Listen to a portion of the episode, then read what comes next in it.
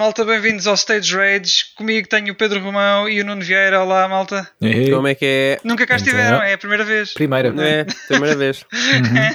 É simpático, Então. tem, tem um ar acolhedor. É, estou a gostar Sim. muito, para já. Sim. Ah, sim, sim, assim sim, assim é que se Olha, quer. eh, falta é aquele café que eu tinha pedido, ainda não, ainda não veio. Não, já está a sair, já está a sair. também. Está a sair já, está a sair já. Com uma cola eh, com gelo sem limão. Esperem só um bocadinho, tenho que ir ali à outra mesa também. A atender ali um cliente Ok, que ok. daqui a nada se calhar junta-se connosco. pelo menos traz, sei lá, um- uns termossos e um copo de água. Tá bem, tá bem. espera. Fica tudo Yeah. no caminho, portanto. Ok. Mas olha, só para dizer que vamos ter, vamos ter também eh, outro convidado aqui neste Uhum. episódio também. Eh, já se vai juntar à conversa daqui a 12 minutos. não, não, se calhar mais um bocadinho. Se calhar mais um bocadinho. Eh, que é o Luís António, criador de 12 Minutes. Mas já vamos falar com ele um bocadinho mais à frente. Sim. E agora dávamos a, a abertura, fazíamos a abertura não é? com, com as, com as coisas do costume, que é o Roundup. O que é que vocês andam a fazer, as notícias que, que têm acontecido. Opa. Quem é que quer começar aí? As hostilidades. Eh, acho que vou, vou falar eh, aquilo que tenho feito e estamos as notícias para o fim para podermos comentar todos É? em, Tá em simultâneo. Eh, aquilo que eu tenho feito, por acaso não tenho assim muita, muita coisa, tenho alguma, não muita. Eh, começar assim rapidamente. Estou estou a ver uma série na Netflix que é o Space Force. Uh, a série é, é criada pelo Steve Carell, que é o ator principal também da, da série. Também temos o John Malkovich, uh, e, e basicamente isto é centrado numa, num- numa força de- no- nos Estados Unidos dedicada ao espaço e à exploração no espaço. Uh, Daí o nome. é- daí o nome, exatamente, Space Force. É, isto não é spoiler, que é mesmo é o, é, é o ah, o plot da série. Um, e, e basicamente o presidente dos Estados Unidos quer que um, voltem americanos a pisar, a pisar a Lua e, e pronto, e todo o objetivo desta, desta força uh, é, é conseguirem isso. E, mas pronto, a série é, é- é meio comédia. Eu, não- eu digo meio comédia porque não é daquelas em que, tipo uma sitcom, em que nos estamos sempre a rir. Não. Uh, mas tem, tem os seus apontamentos de comédia. Uh, pá, confesso que no primeiro, segundo episódios não, não fiquei assim muito agarrado e pensei, "É, isto vai ser um bocado flop.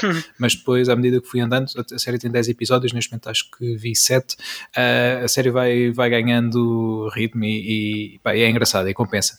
Uh, vai- vale a pena o, o tempo que passam, que passam com ela. Ok. E entretanto, aí uma, no- uma nova temporada, já tenho isto na minha lista pá, há dois anos, um, foi quando saiu, acho que foi em 2020, a primeira season, e agora vai sair uma nova. um, dia 18, se não me engano, de fevereiro, e vi lá a, a anunciar a segunda e pensei, olha, por que não? Se calhar é agora a boa altura para, para começar a ver. E yeah, está a ser fixe. Ah, lá está. No início custou um bocadinho, mas, mas agora está, está a valer bem, bem a pena. Ah, por isso, se, se gostam de, de comédias não muito forçadas, ah, pá, é, é engraçado. É, a série é fixe. E Steve Carell é sempre fixe. Sim, sim. Exatamente. Uh, para além disso, também no Netflix e também o original Netflix, vi um filme que é Os Mitchells uh, contra as Máquinas. Uh, em português acho que é Mitchells versus the Machines, se não me engano. Sim, já me recomendaram, sim. É, é, é muito giro. É um filme de animação, pá, é, é, é muito fixe. O, o ritmo do filme é. um, a forma como, como está editado é muito a teenager, YouTube, pá, é, está fixe, tem, tem um humor também muito, muito engraçado, pá, e foi o filme todo uh, bastante divertido, sempre a rir, em que basicamente, uh, bem, aqui se calhar, não sei, é um bocado de spoiler, quer dizer, não é spoiler se, se virem o trailer, mas, e também está no nome do filme, basicamente uh, há, um, há uma espécie de Skynet uh, que se revolta contra os humanos e, e pronto, nós seguimos aqui a família Mitchell que, que está a tentar repor a ordem das coisas e, e salvar, salvar a humanidade. Portanto, pá, vale, vale mesmo muito a pena. Uh, aconselho que o filme é mesmo muito divertido. Ok, Mitchells vs. The Machine. Machines. Exatamente. Uhum. Uh, depois, um, uh, isto em termos de, de filmes, séries, é isto basicamente. Depois de jogos, uh, joguei o Medium, já andava para jogar há muito tempo, uh, e, e ele está no, no Game Pass, na, na Xbox e também no Uhum. PC. Uh, e, e vai sair agora durante este mês, portanto, pá, apressei-me porque. A jogar tem que ser tempo- agora. Tá, jogar tem que ser agora, exatamente, porque ainda há pouco tempo perdi o, o Cyber Shadow, que era um, um jogo da Yacht Club Games, os gajos que fizeram o Sh- Shovel Knight. Queria muito jogar o jogo, tinha o jogo instalado na minha Xbox, mas não percebi que ia ser do Game Pass no final de janeiro. Ah. E basicamente eu fui pegar no dia a seguir, no dia 1, e já não havia eh, Cyber Shadow para ninguém. Fiquei um bocado. Uau, uau, uau, uau, uau, uau. Tal e qual. Fiquei mesmo frustrado, tipo, não, tinha o jogo aqui de graça para jogar e agora já não tenho. Ah, pá, quem sabe um dia é oferecido no Gold ou no Plus, não sei, fica, fica a esperar. Até posso comprá-lo se apanhar numa promoção, porque eu gostei muito do Shovel Knight e tinha curiosidade em experimentar o, o jogo. Chaval Knight. Shovel Knight, yeah. Não conheces o Shovel Chaval. Não Knight? conheces o Shovel Ah, Knight? Conheço, Chaval. conheço. Chaval Knight. Ok, o Shovel Knight. Disseste chaval? Uau. Yeah, nice. Nós aqui Ah. já prontos para classificar o do quê? O quê? Não Esse- conheces o Shovel calma. Knight? O que é isto, meu? Sai já daqui do nosso podcast. Já não és bem-vindo. Vou já buscar uma vilão e resolver a situação. Seu insolente! olha, era Não, mesmo. não, não consigo fazer o freeze. Não, Fica- não. Ah, estavas a tentar fazer um freezer. Ok. Pá, não sei. Eu acho que o Trent Nuno parecia que não, estava a não tentar concorda. entrar pelo Dragon Ball agora. Não, não, por acaso não. Eu é que às vezes. Mas dizem-me isso muitas vezes, sabes? Que eu não sei se por imitar muito, às vezes com amigos meus, mas que. hum, dizem que eu tenho um discurso muito articulado com uma boa dicção que às É vezes verdade. faz lembrar de, de, de Dragon Ball. Uhum. E Ok. assim, às vezes inconscientemente sai- sai-me uma dessas. Eu acho que eu ouvi uma vez que eu estava no Discord com uns amigos meus e eu estava tipo em esforço a levantar-me da cadeira e disse tipo: Deixa-me só ir ali fazer uma cena. Estás a ver? Disse assim e o pessoal tipo com o seu rio é, estás a ver? Tipo, ah, este gajo já está a começar com o Tregs outra vez. Tipo, não, por acaso não foi intencional, mas pronto, está bem. Yeah. Já sei, é assim. Opa, Muito É bom. isso. Ah, mas acho que devias fazer mais vezes. Eu, eu sou apologista. Eu aprovo. Não, não, deixa-te. Continua, Pedro, continua. Sim, agora então o, Medium. Uh, joguei então o jogo, já, já o terminei. O jogo não é muito grande, tem à volta das 8, 10 horas. uh, aquele típico jogo da ação uh, clássico, old school, mais ou menos no, no tempo. O Resident Evil, o primeiro, também demorava mais ou menos este tempo, não é? Para uma primeira Sim. Uhum. Talvez sim, por aí. Era mais ou menos isto, sim. Sim. Aí eu confesso que eu gosto de jogos eh, mais curtos, eh, pr- principalmente depois de passar algum tempo em jogos mais, mais longos, fico com pouca paciência e, e depois da Odisseia, que foi o Assassin's Creed Odyssey. Eh, Já devias ir preparado, estava no nome, não é? Exato, também é verdade. Ahm, pá, agora estou aqui concentrado em experiências mais, eh, mais curtas para que possa jogar mais jogos eh, em vez de um jogo em, em- em mais tempo. E hum, pá, gostei, gostei muito do jogo. Ah, eu, eu sabia que o jogo tinha um setup de eh, horror, vá, não, não queria dizer terror. O jogo não é, não é assustador, não é, não é um. Sei lá, não, não é um jogo. Survival horror. eh, Thriller psicológico. Sim, exatamente. Não é daqueles que te esco- escondes atrás da, da manta para jogar eh, porque sabes que vêm momentos assustadores. Pá, por exemplo, no Resident Evil 7 apanhei alguns cagaços que não estava à espera. assim, mesmo não assim, o Resident Evil E mesmo 7 assim, não é bem nesse teor. Acho que o que tu estás a descrever é mais tipo o demo do PT, que esse sim. Pois, exatamente. porrar a cueca. Esse sim, esse sim. yeah. Estes aqui são mais Eh, aqueles jump scares. eh, pronto, Pedro, tens que não, jogar a VR, o 7. Não, não vai acontecer. Hum, não, vai acontecer. Tchau. Yeah. Next. Mas não é por ter medo, é porque tenho, tenho, tinha medo de, de como me ia ficar a seguir fi- fisicamente, porque ia ficar enjoado de certeza. Mas pronto, Uh, basicamente o, o, jogo, um, é, eu tinha ideia deste, deste setup, lá está, meio, meio thriller, meio coisa, um, mas pensei que fosse um jogo mais da ação, mas não, na- nada disso. O jogo é, é um jogo que tem, tem puzzles, tem, tem vários quebra-cabeças ao longo do jogo, um, tem uma mecânica muito interessante em que a nossa personagem é é uma medium, lá está, está tá no título do jogo, não é spoiler, e, e por vezes consegue uh, contactar e estar numa, numa realidade em que consegue contactar com, com pessoas que, que já estão mortas. Uh, e por vezes, uh, em certos momentos do jogo, acontecem esses momentos em que ela basicamente está noutra realidade e achei muito interessante nós controlamos-la uh, ao mesmo tempo nas duas realidades, ou seja, estamos a andar na, na, realidade uh, dita normal e na outra realidade. E por vezes há puzzles que têm que ser resolvidos com uma cooperação uh, de nós próprios na, desculpem, nas duas realidades. E ah, achei okay. isso mesmo muito, muito fixe. A história também, também está bem escrita. Ah, de salientar, o jogo é polaco e teve ajuda de, dos fundos europeus para, para o desenvolvimento do jogo. Portanto, ah, okay. uh, fiquei uh, admirado e, e, contente em saber que há países que aplicam bem os fundos europeus. Uh, Queria só fazer esse, e, esse, destaque porque achei interessante. Coisa, este jogo é da Bloober Team, não é? Eles supostamente têm uns rumores que são eles que estão a tratar do próximo Silent Hill. Uh, pois, uh, não sei Ainda se. não sabe nada. Sim, exato. Pode ser que sim. Uh, tiveram aqui um, um background, se bem que é muito diferente. Silent Hill também, pelo menos o primeiro foi o único que, que joguei. Joguei um bocadinho do dois, mas depois era emprestado e não, acabei por não, não jogar muito. Uhum. mas o primeiro, lembro-me de ter sido um jogo, na altura também era muito miúdo, ter sido um jogo bastante mais aterrador do que, por exemplo, o Resident Evil. Já tinha jogado o 1 e o 2 na altura, é, quando joguei era o Silent diferente. Hill. Yeah. O tipo de terror também. Esse lá está, é mesmo terror psicológico. Sim, sim, sim. Esse era mesmo. O Resident Evil é mais gore e pronto. Sim. Não, o outro também tinha gore, mas. pronto, é mais Sim, mas- cheesy o Resident Evil. Mas o Resident Evil acaba por ser, pá, apesar de tudo, eh, eh, é mais jogo de ação, não é? Eh, portanto, Ah, nos primeiros não era, a ideia não era essa. Inicialmente sim, não. Mas pronto, tens umas armas e matas uns zombies e. Sim, Desculpa, Wilson, eu, eu tenho, eu tenho também- mas também podes evitar. estás, a, estás a começar a entrar num, num campo de minas, Pedro. Tens, Pois é, pois é, pois é, aqui. ir com calma, tem de ir com calma. Ah, mas atenção, eu adoro os jogos. Eu, aliás, eu ahm, já tinha, quando eu comprei a minha, a minha primeira Playstation, foi a PS1, a pequenina, ah, eu já tinha jogado o Resident Evil 1 e 2 no PC e foram os. o- aliás, o primeiro jogo que eu comprei quando comprei a PS1 foi o Resident Evil 2 e depois, uns meses depois, comprei o Resident Evil 1 também. Portanto, Ah, bom, atenção, assim tá atenção.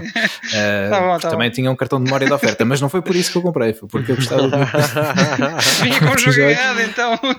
Exato. Não, mas Sim, a sério, eu, eu gosto mesmo muito dos jogos e, e, pá, tenho um carinho por eles.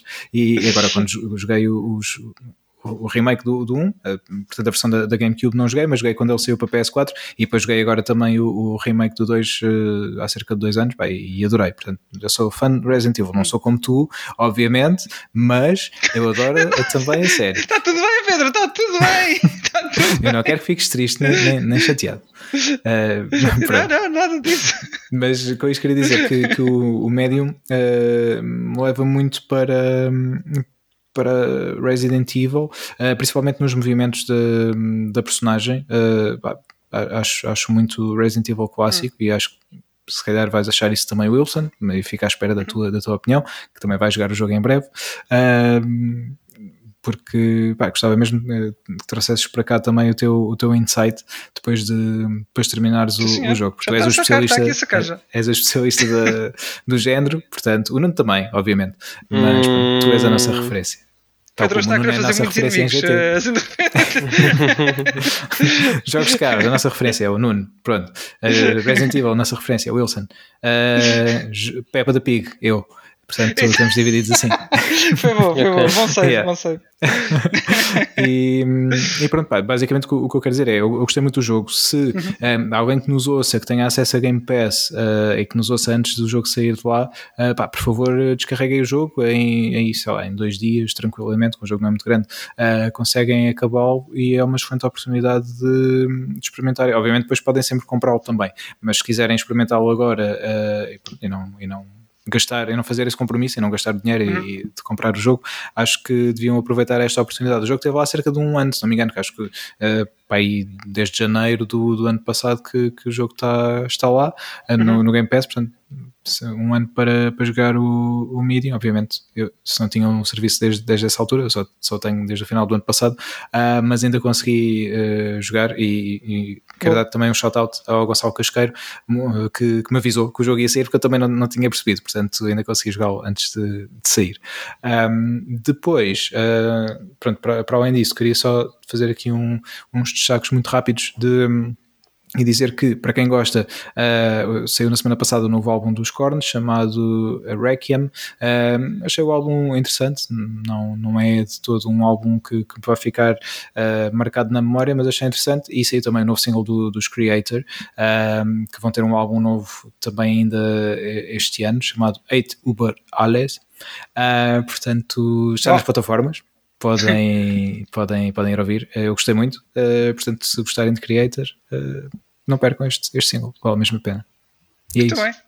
Grande Ok. round-up, Pedro. Muito, muito direto, sim. Uh, É. Muito bem. uh, Agora ficam eu. seus estudos, Pedro. Nuno, Eu, força. eu, Força, o meu- força. o meu é curtinho, o meu é curtinho. Eu aqui ao fundo, eu. um, o meu é curtinho, acho eu. Dá-lhe.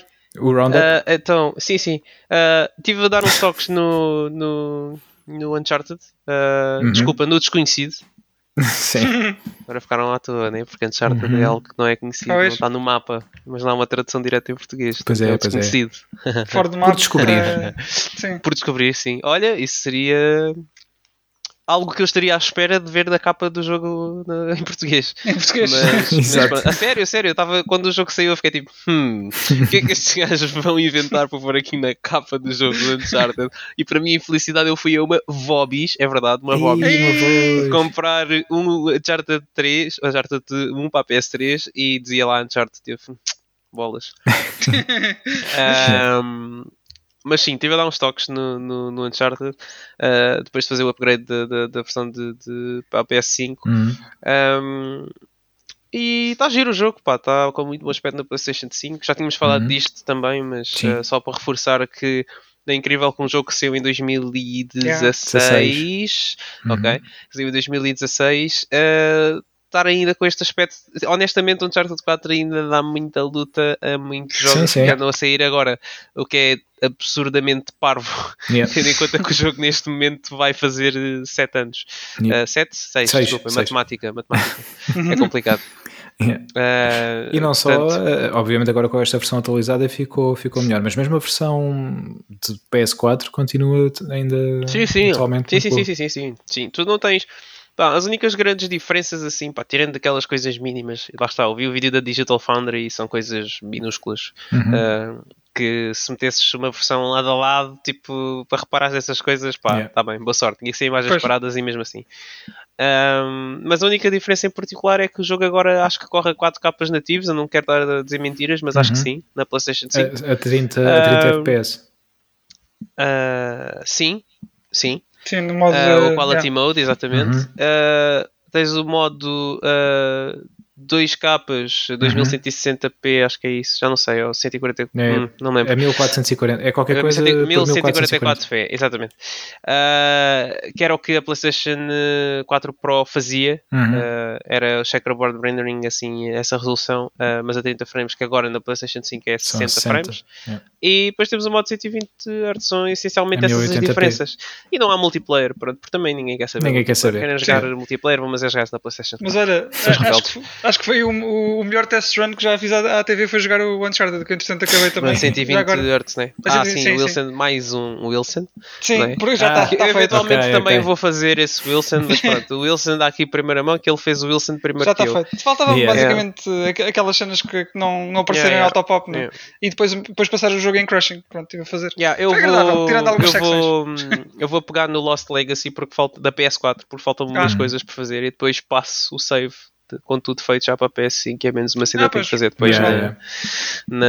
na, para a platina do, do, do Uncharted da PlayStation 5. Mas olha, deu-me vontade de voltar aos antigos. Eh, Então não- está na hora de fazer download do Uncharted Nathan Drake Collection, inclui Exatamente. Uncharted Tá no disco, 1, tá no 2 e disco. 3. yeah. Sim, e que foi oferecido no Play at Home, É portanto, verdade. gratuitamente. Portanto, Por acaso eu já tinha o jogo de qualquer das formas, mas sim.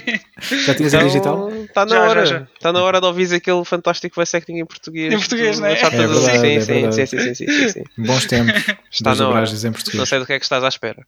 É. Ah, pronto, tirando o Uncharted, tive também a jogar um pouco Demon Souls. Ah, finalmente comecei.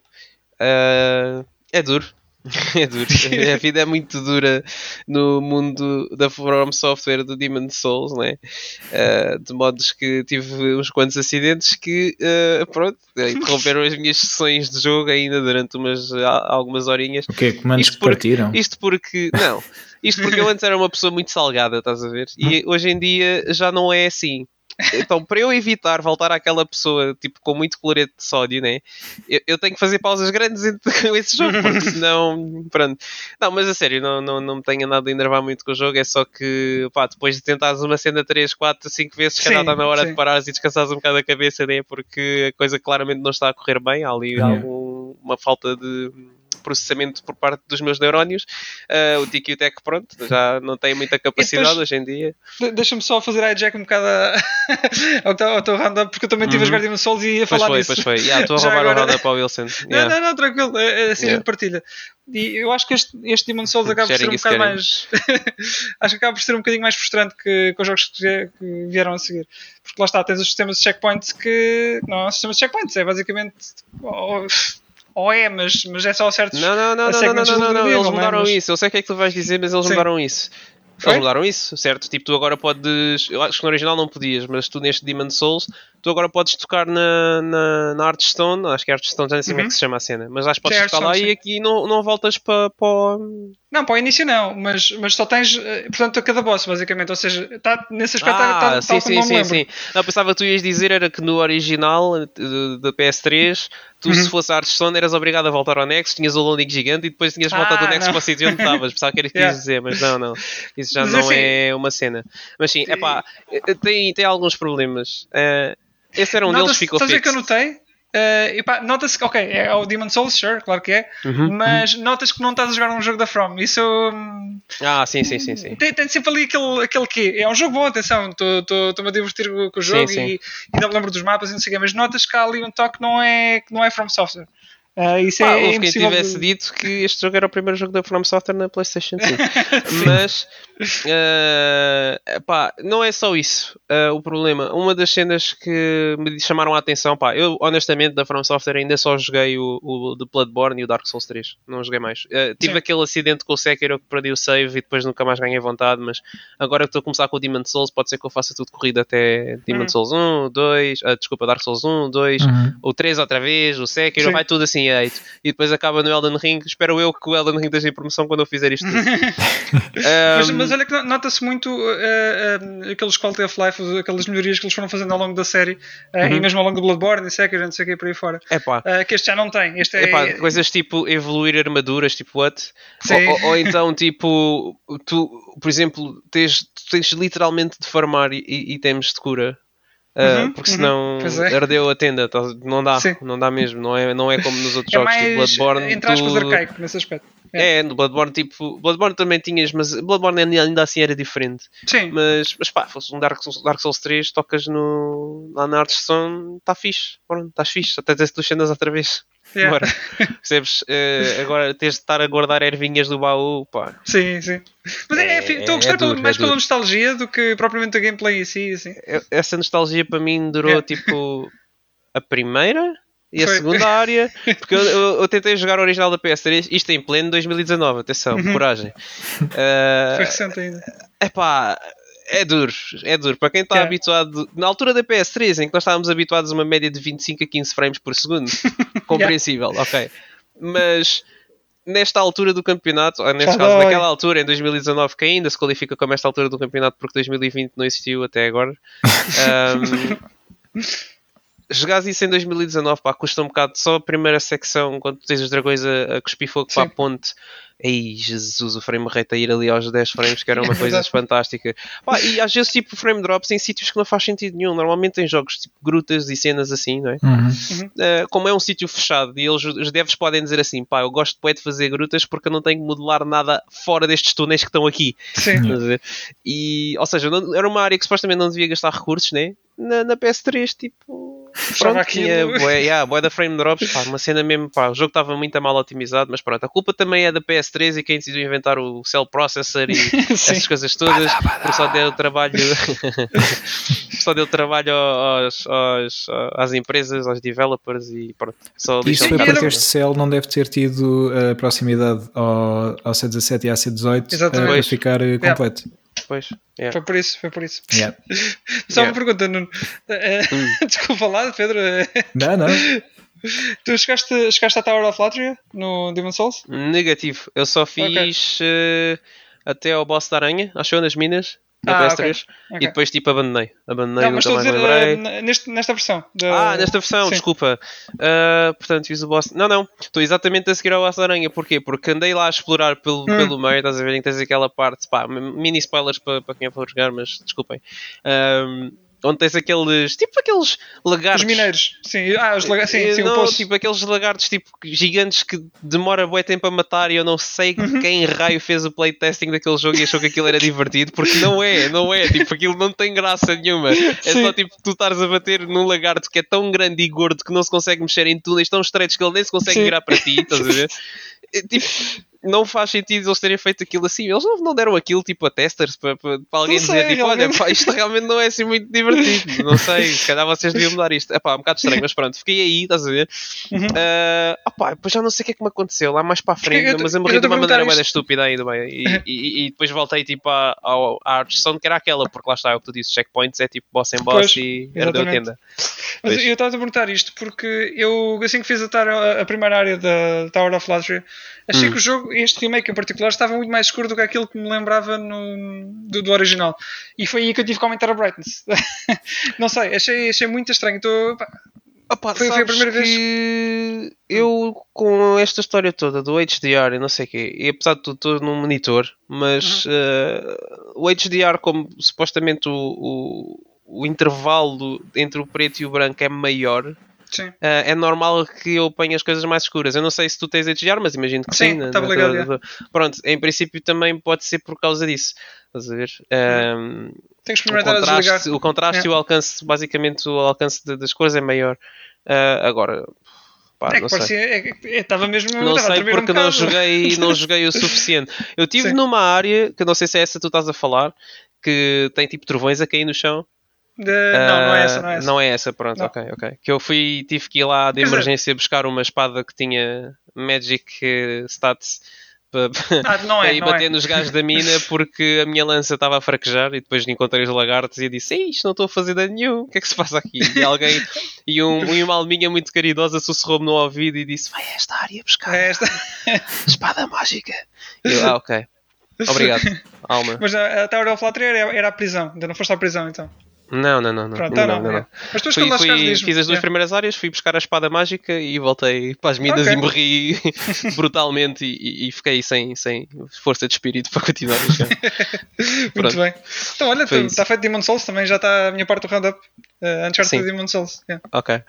Ah, pronto, é para acabar, não é? E não continuei a jogar porque entretanto saiu o Sif e eu estive a jogar muito Sif este, estes, estes dias, ah, estes dois dias que o jogo tipo saiu. ah, saiu mais cedo para quem fez uh, Period da Deluxe Edition, dia 6, mas ah, eu comecei a jogar só dia 8, né, quando o jogo saiu, pá, Uhum. e estou a gostar muito do jogo. Uh, ah, inicialmente estava um bocado incrédulo, pá, o indie game, Kung Fu, não sei se a cena vai ficar fixe ou não. Uh, achei que há muita coisa que eles podiam ter feito para tentar embelezar um bocado mais o jogo e fazê-lo parecer, fazer-te sentir um bocado mais como um mestre do Kung Fu. No entanto, eu compreendo que este seja um indie studio, um indie studio e há limitações naquilo que eles conseguem alcançar. Mas, no entanto, Kung Fu. não, não sou o panda do Kung Fu ainda. Uh, mas estou a trabalhar para isso, Pedro.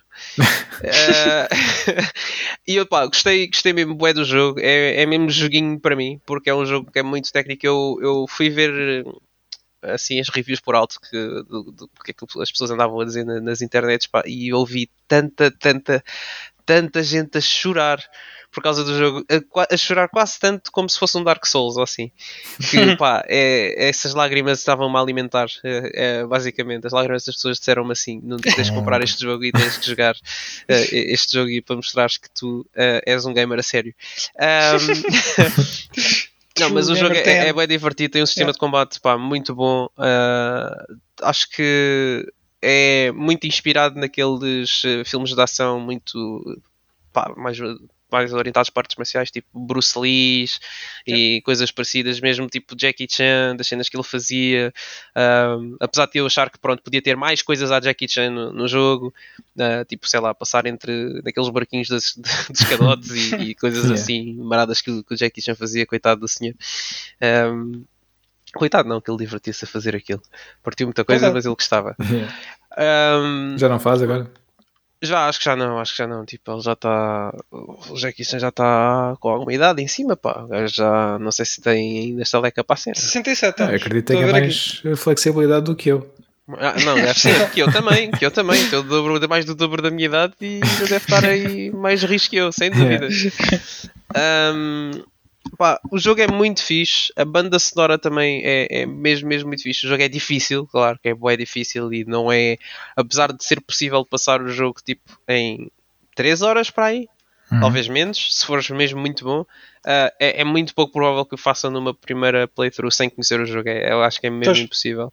Que pronto, eu tive alguns problemas. Alguns momentos de frustração também, claro, porque pronto, é- o, jogo, é- o jogo é mesmo difícil, não estou mesmo a brincar, o jogo é muito punishing. Ahm, mas pá, em geral é uma experiência muito boa e eu eh, experimentei o jogo no PC eh, e acabei por pronto, comprar na PlayStation porque pá, acho que vale mesmo muito a pena o jogo. Uhum. E é um bom, um bom exclusivo consolas para já. No PC está só na, na Epic Store, Ah, sim. mas, mas nas consolas está só na PlayStation 5 e PS4 também. Eu E, e- e valeu a pena. Yeah. Yeah. Vai ser uma edição física do jogo em maio uh, Uhum. deste ano. uh, chamada Vengeance Edition, que vai trazer um artbook de 48 páginas, uma banda sonora uh, digital, salvo erro, e pronto, e o conteúdo normal, que é o jogo. E é isso. Muito bem. É isso, e tá. Portanto, vale a pena. É isso, é isso que eu estava à espera. Olha, entretanto, eu lembrei-me por causa de estás a dizer assim, assim que, hum, esqueci-me de, de falar aqui de um jogo que, mas é muito rápido, que joguei também através do, do Game Pass, ficou disponível agora eh, este mês, que é o Hum. Taiku no Tatsujin, que para quem não sabe é um rhythm Isso é. game yeah. yeah, de, dos tambores do Japão. Uh, Uhum. E hum, foi a primeira vez que, o jogo saiu para, para Xbox, porque havia em PlayStation, em, em Switch também, por exemplo, e, há- e há até umas edições que trazem mesmo os tambores, em que podemos Sim, pois é. com, com os Uhum. tamborzinhos tipo Guitar Hero. Uh, Sim. mas pronto, neste caso não tenho o tambor, mas o jogo está no Game Pass, descarreguei, joguei com o comando, pá, o jogo é muito divertido.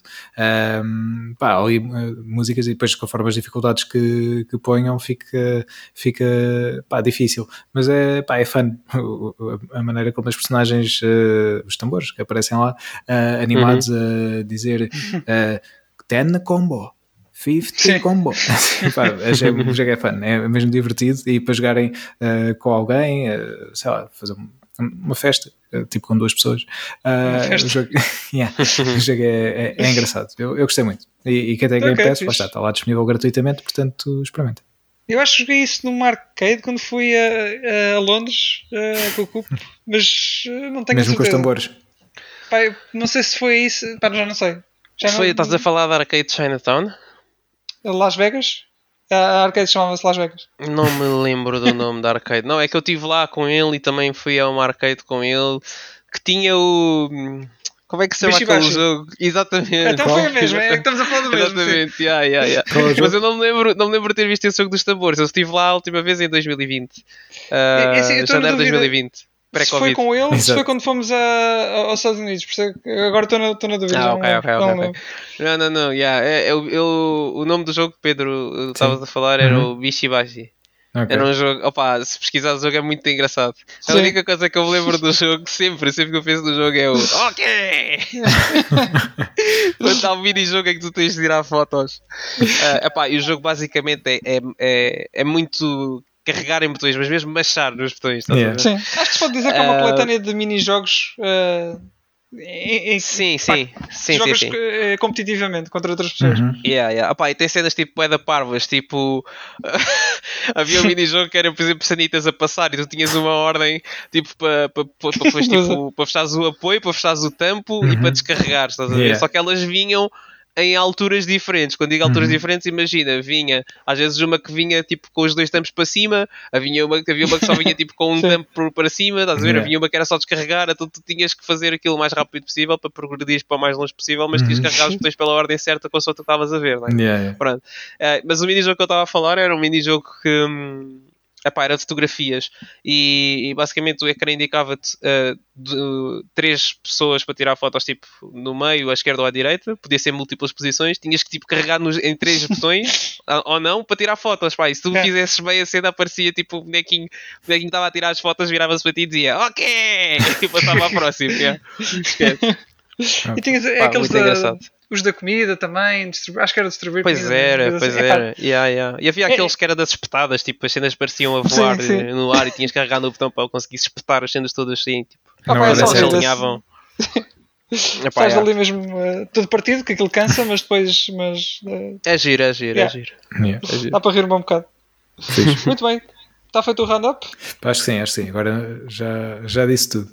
Pronto, e eu, também, eu também já basicamente já disse tudo. Ia só dizer que hum, também joguei 12 Minutes. No, no episódio passado não, não falei Uhum. de 12 Minutes, eh, porque íamos ter eh, eh, agora o Luís António neste episódio. Eh, mas só para dizer que já falamos mais, um bocadinho mais à frente, mas eu gostei do, do, gostei muito do jogo. Eh, Exato, nós, nós os três jogamos. Nós os três jogamos. Sim, sim. E, e gostei, já não jogava um point and click há muito tempo e especialmente um point and click que fosse tão bom eh, como este. Eh, há muita coisa que eu não vou, não vou revelar e, e já, e apesar de. Já vamos falar um bocadinho. Já vamos falar, já, já vamos falar. Se calhar nem vale a pena eu estar aqui com, com tanta coisa. Uh, mas joguem o jogo, é, é, muito, é muito bom e puxa pela vossa, Sim. pela vossa cabeça. Um, joguem Dot 12 Minutes, que, que é um bom jogo. Que é um bom jogo, sim, sem dúvida. Não vou, não vou alargar muito mais agora. Porque lá está, o jogo é muito à base da história. Se, uma pessoa começa aqui a falar muitos Pois é. detalhes, eh, acaba por, por, por se falar e não é esse o objetivo. A questão é, o jogo é bom, vale a pena jogar, portanto, Exatamente, se não jogaram, exatamente. joguem. Isso mesmo. Olha, e também está no Game Pass, portanto E podem também está no aproveitar. Game Pass, exatamente. Sim. Joga Dominion, Sim, Calvin eu joguei. e tudo o resto. Se foi assim. Sim, eu também, eu também. Muito bem, malta. Querem comentar alguma notícia? Sim, uh, Uh, sei sim, que havia aí algumas notícias para, para falarmos. aqui há algumas. Uh, vou só mandar para o ar. do GT. Olha, podemos começar por aí então. Eu depois guardo esta para. para. Ah, é, pá, não há muito a dizer também, pá, é, é o que estava, é o que estávamos à espera do jogo. Ahm, Tem carros. Sim. É finalmente uma entrada com número no- na série do Gran Turismo. Já não tínhamos uma, acho eu, desde era. 2013, no Gran Turismo 6. Ah, já, estava, já havia muita saudade do- da experiência clássica do Gran Turismo, de fazer aquelas ah, licenças e, e ter ah, os carros usados. Eles acrescentaram agora umas coisas novas, tipo o Gran Turismo Café, que algumas pessoas, algumas pessoas, digo pessoas, porque pronto, tem lá a foto das pessoas e o nome das pessoas, mas não as pessoas, as pessoas estão lá, né? Uh, que construíram ou fabricaram alguns dos carros ou os seus componentes vão, vão aparecendo no café e vão explicando um bocado de- da história por trás desses carros, é fixe. Uhum. Gran Turismo, pronto, sempre foi um jogo muito de apreci- de apreciação da cultura automóvel do que propriamente um simulador. Simulador, tanto que há muita gente que não considera o Gran Turismo um simulador a sério, porque no PC pronto, tem o, i- o iRacing e Assetto Corsas e coisas assim. Então há, há gente que prefere esses jogos eh, muito mais a GT. Ah, mas pá, em geral, obviamente que está tá com muito bom aspecto. Eles, ah, por exemplo, também falaram do, do sistema dinâmico novo de, de, de, de tempo, Uhum. ah, de, de- de- exemplificaram com a chuva. Eu acho que nunca vi isto num, num, num jogo de carros nenhum, em que essencialmente a pista vai ah, ficar seca de uma maneira mais, mais real. Ah, o Isso exemplo afeta que a eles deram. ou não? Sim, sim, Sim. mas eh, isso já acontecia antes, teres tipo condições climatéricas dinâmicas. Yeah. Ah, a cena é que era, pronto, está a chover, está a chover, está está a ficar mais, mais claro, está está a ficar mais, eh, está a ficar sol, pronto. E, por exemplo, os teus níveis de aderência iam, iam subindo gradualmente à medida que a pista ia ficando seca de uma forma uniforme. Mas isso na vida real não é o que acontece. E é- acontece muito, se- para quem acompanha corridas, ah, às vezes, ah, por exemplo, há uma parte da pista em que está a chover e há outra parte da pista em que não está a chover. Acontece. Uhum. É raro, mas acontece. Ah, ou- e, por exemplo, uma coisa que acontece muito é quando a pisa, o piso está molhado. O piso está molhado, desculpem. Me Continua, continua. Quando o piso está molhado, ah, os carros, quando vão fazendo a linha de condução, que é sempre a mesma, a água vai saindo primeiro dessa linha de condução. Ah, ou seja, se os carros se desviarem dessa linha de condução, vão perder aderência porque a pista ainda está molhada. E esse tipo Sim. de situações que o Gran Turismo está a tentar repli- replicar com esta nova simulação de, de condições atmosféricas ou climatéricas, ah, que é muito fixe. Que eu acho que eu, ah, pá, pessoalmente eu não me lembro de nenhum, nenhum jogo de carros ter feito isto alguma vez. Portanto, é, é mesmo muito fixe. Isso muda completamente a maneira de, de, de jogar o jogo. Porque antes lá está, é a digo, tipo, a pista começava a ficar, eh, a ficar ah, seca e pronto, era o, a aderência era uniforme pela pista toda, até, até acho que há simulação de poças de água e, afins, tipo cantos da pista onde é, onde é muito natural haver poças de água e é, Uhum. ou seja, vão ser zonas completamente a evitar numas, numas circunstâncias em que a pista já esteja a ficar seca. Pá, muito fixe, muito fixe.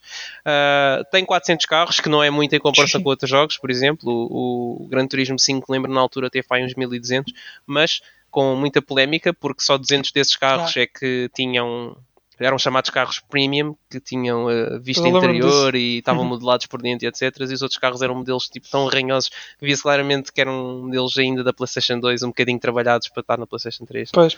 mas, mas pá, nada a ver. Portanto, não me chateia nada o jogo ter 400 carros e depois, se for preciso, ao longo dos anos eles vão acrescentando mais carros, como têm feito também, como fizeram com o Sport.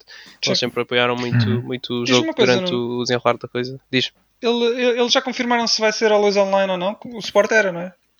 Hum, boa pergunta, pá. O, o Sport era e honestamente a mim não me incomodava muito. Podes jogar o jogo offline, percebes? Não Ah, tem problema nenhum. Uh, mas acho que se jogasses offline aquilo não fazia saves ou uma coisa assim, já não me lembro. Mas Uhum. aquilo tem um disclaimer qualquer quando ligas a consola a avisar-te que estás a jogar offline e que acontece alguma coisa.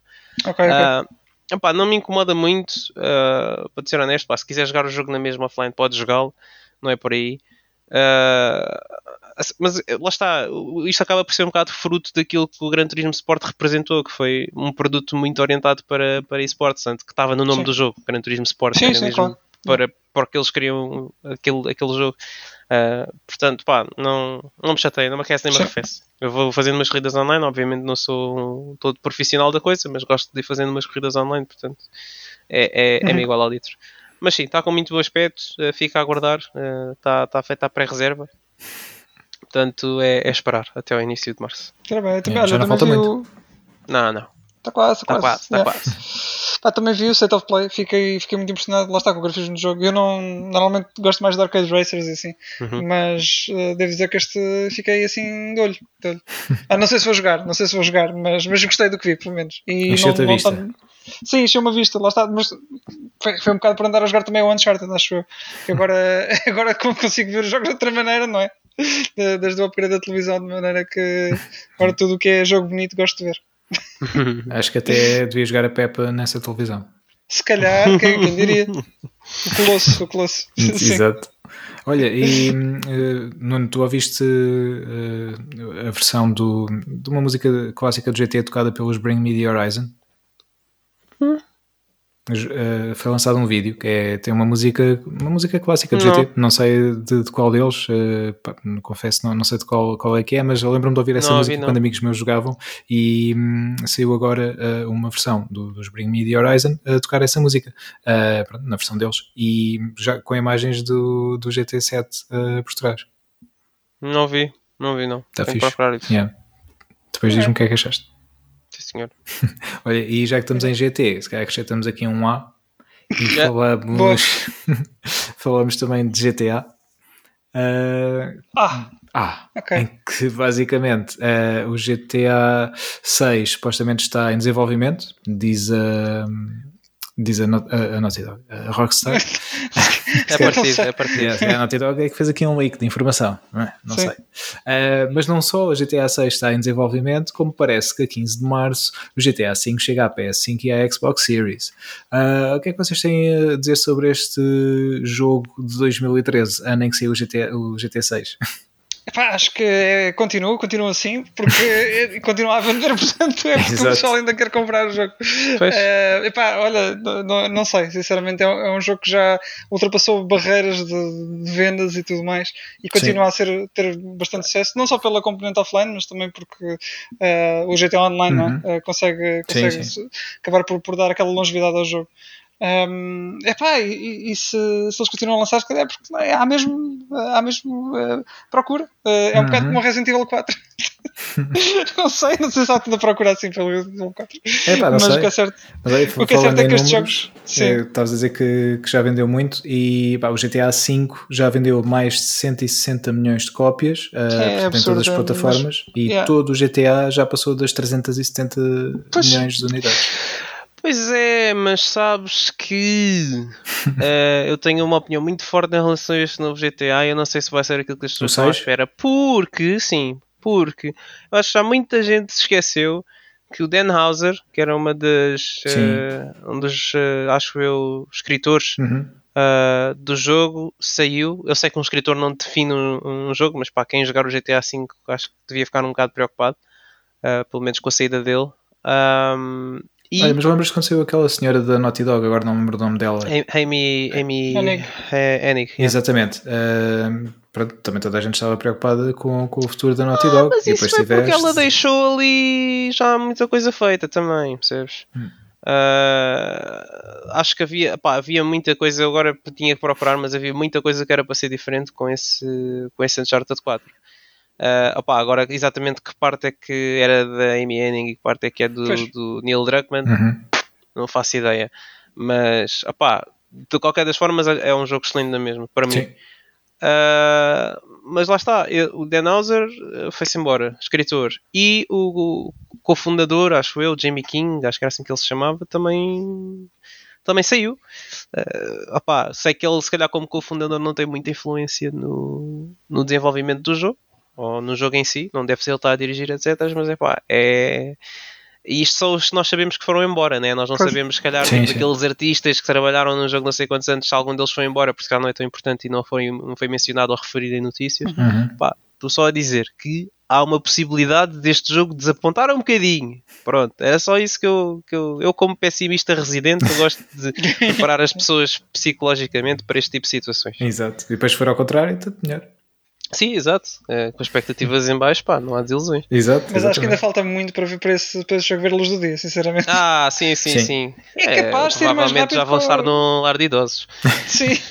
Mas olha que é mais, é mais se calhar sai mais cedo que o Final Fantasy Remake uh, parte 2. Uh, é, é provável ah, também.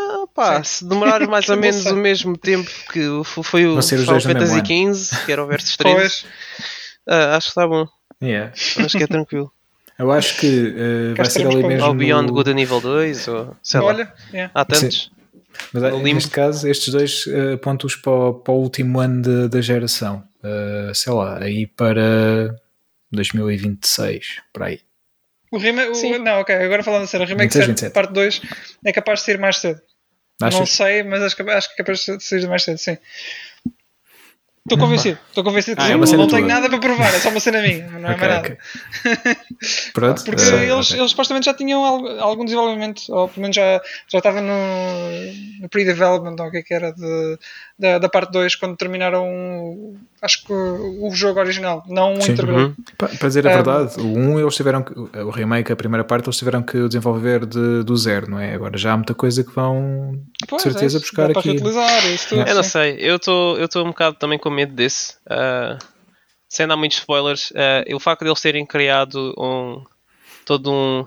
Uh, basicamente o que eu quero dizer é, para quem jogou o jogo é este Final Fantasy VII Remake fazer parte da família uh, da coleção da coletânea de jogos do Final Fantasy VII da maneira que está assusta-me um bocado.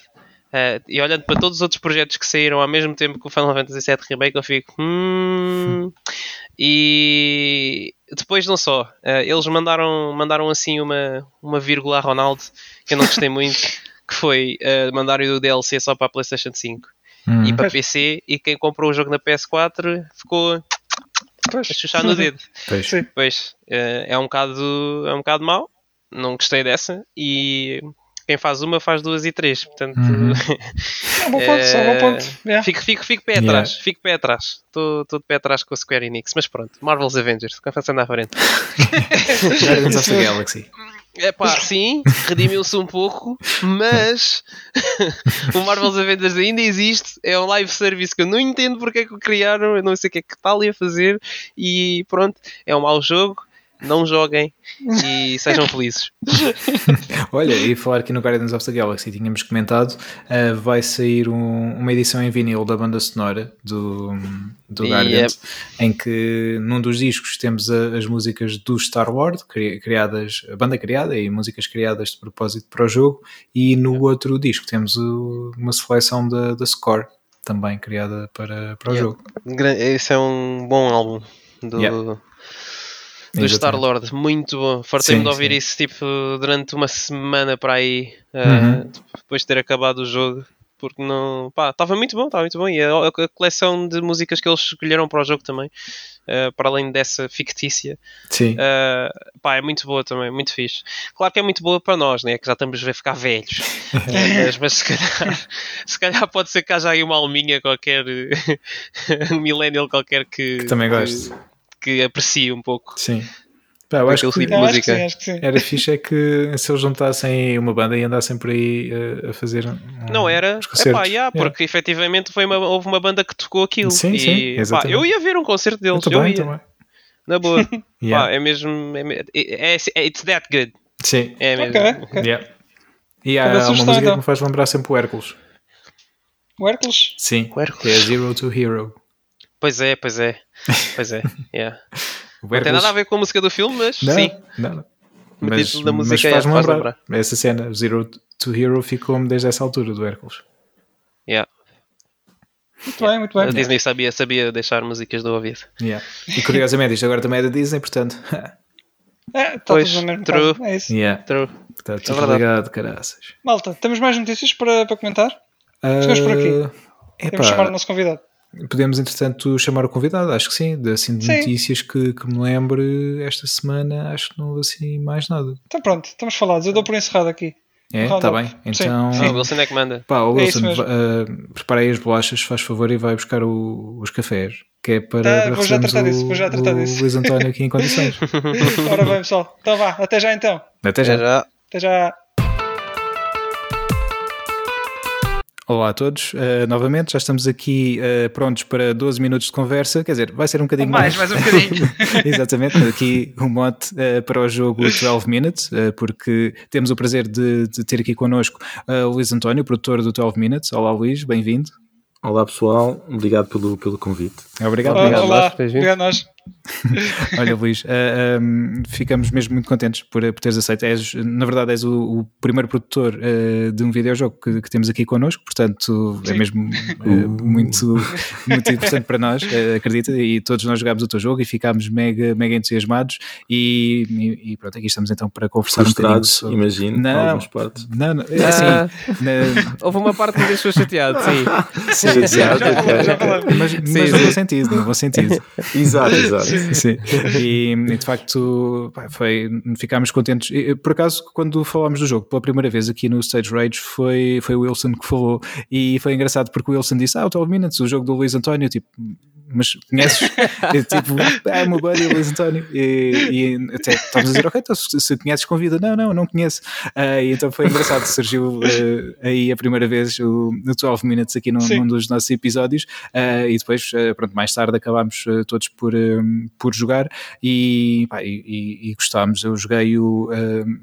em dezembro, mais ou menos, através do Game Pass, que, que entretanto ah, tenho, tenho Xbox e ah, consegui jogar o jogo através, fiz a subscrição do Game Pass e foi logo o primeiro jogo que instalei, ah, foi o 12 Minutes, ah, porque estava mesmo com muita vontade de experimentar e, e foi logo, ah, pá, e, e gostei, gostei mesmo muito do jogo. Entretanto, o, o Nuno e o, e o Wilson também, também conseguiram jogar.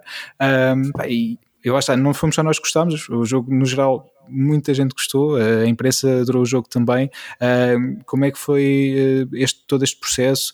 Ah, já lá vamos à parte de produção, mas quando o jogo foi lançado e de veres que estava a correr bem, que estava a ter boa recepção por parte da crítica e principalmente por parte dos jogadores, ah, como é que foi veres tudo isto a acontecer? Ahm, foi fixe, foi. ah, lá está, tipo, há sempre aquela, aquela dúvida de como é que vai ser a recepção do projeto, apesar de internamente estarmos todos muito contentes. Ah, e foi fixe, houve grande recepção, muitas pessoas a jogar, Uhum. ahm, e há muita discussão, muita conversa, muitas, muitas questões sobre, sobre a história e os personagens, que era exatamente o objetivo, era criar este diálogo. Um, yeah, não podia ser. hum, Superou as expectativas. Super expectativas. Fixe. E, Ok. e- e para quem, eh, quem nunca jogou o jogo ainda, eh, explica-nos o que, é que, o que é que consiste o 12 Minutes. Sim, muito resumidamente.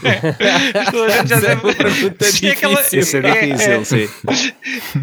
Ah, yeah, O 12 Minutes é um, é um thriller interativo sobre um, sobre um homem preso num, num time loop de 12 minutos. Uhum. Ah, chegas a casa, estás a, um- estás a ter um serão com a tua, com a tua mulher e depois o- um estranho bate à porta, acusa apresenta-se como um detetive, acusa a mulher de, de, de- de ter morto o pai dela há muitos anos atrás. Tu tentas intervir. Existe uma, uma altercação, é assim que se diz em português. Sim, sim. e, e, e desmaias ou morres e voltas ao início do loop da evening e depois tens que utilizar o conhecimento do que tens aprendido de modo a tentar quebrar o loop. O loop é 12 minutos, Uhum. passa-se dentro de um apartamento e é um bocado tipo uma peça de teatro com estes três personagens. Eu tenho uma pergunta que chamaram-me a atenção para isto e eu- tenho que saber, tenho que perguntar. Fui, fui in- incutir uma tarefa de fazer esta pergunta. Diz-me se- isto é, este projeto de 12 Minutes é baseado em parte nos Maias ou não. não, não, ok, não é. ok, ok, ok. Mas- Mas já que vamos por aí, quais é que foram as tuas inspirações principais? de- tanto em termos de, de jogos como de filmes, por exemplo, tiveste algumas ou- outras inspirações?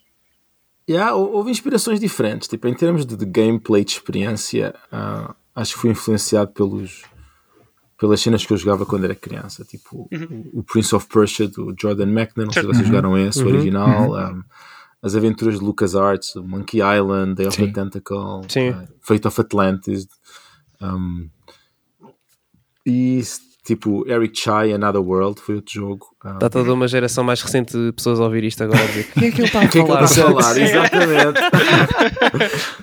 Ah, mas é, estes, estes jogos, tipo, ah, para quem os conhece, para quem não os conhece, aconselho a verem. Pode jogar todos. Provavelmente, se Come VM, o engine está available. Eh, são fáceis de jogar. Ah, Mas yeah, tem, tem este aspecto: há, há uma aventura, não sabes bem o que é que vai acontecer. Existe um, um lado cinemático, um bocado. Sim. Ah, Sim. E era algo que eu queria capturar. ah, e, e- e na gameplay, tipo, sempre senti que os adventure games têm este aspecto. de- tipo, a aventura pode ser um bocado mais colorida do que estar a saltar plataformas ou Certo. estar a, a- a matar pessoas constantemente. Uhum. Ah, Uhum. ou seja, tentar combinar um bocado alguns destes elementos. Depois ah, o jogo evoluiu ah, organicamente para um para se tornar um thriller. Ou seja, originalmente não sabia bem qual é que seria o, o género. O género. Saberia que ia explorar o time loop e, e a acumulação de conhecimento, mas o que é que o jogo ia ser, não fazia ideia. Um, comecei com o movimento, personagens a moverem-se, a, a interagirem com o ambiente, mas depois naturalmente foi para este point and click e o top-down um, era extremamente acessível para novos jogadores e, e, e permite resumir o plano do apartamento para te moveres, é icónico, etc. E, então naturalmente tornou-se neste Certo. blending de point and click e adventure game. Uhum. Sim. Olha, e, e- como é que. hum, Portanto, isto é um jogo que pode tomar muitos caminhos e dependendo das decisões do, do jogador e, e, eh, são inúmeros os outcomes que podem acontecer. Como é que foi o. o isto é uma curiosidade que tenho. Como é que foi o processo, o processo de, de testagem deste jogo? Porque foi, deve ter sido eh, complexo. Ah, yeah, testar, testar foi muito complicado. Um, Sim.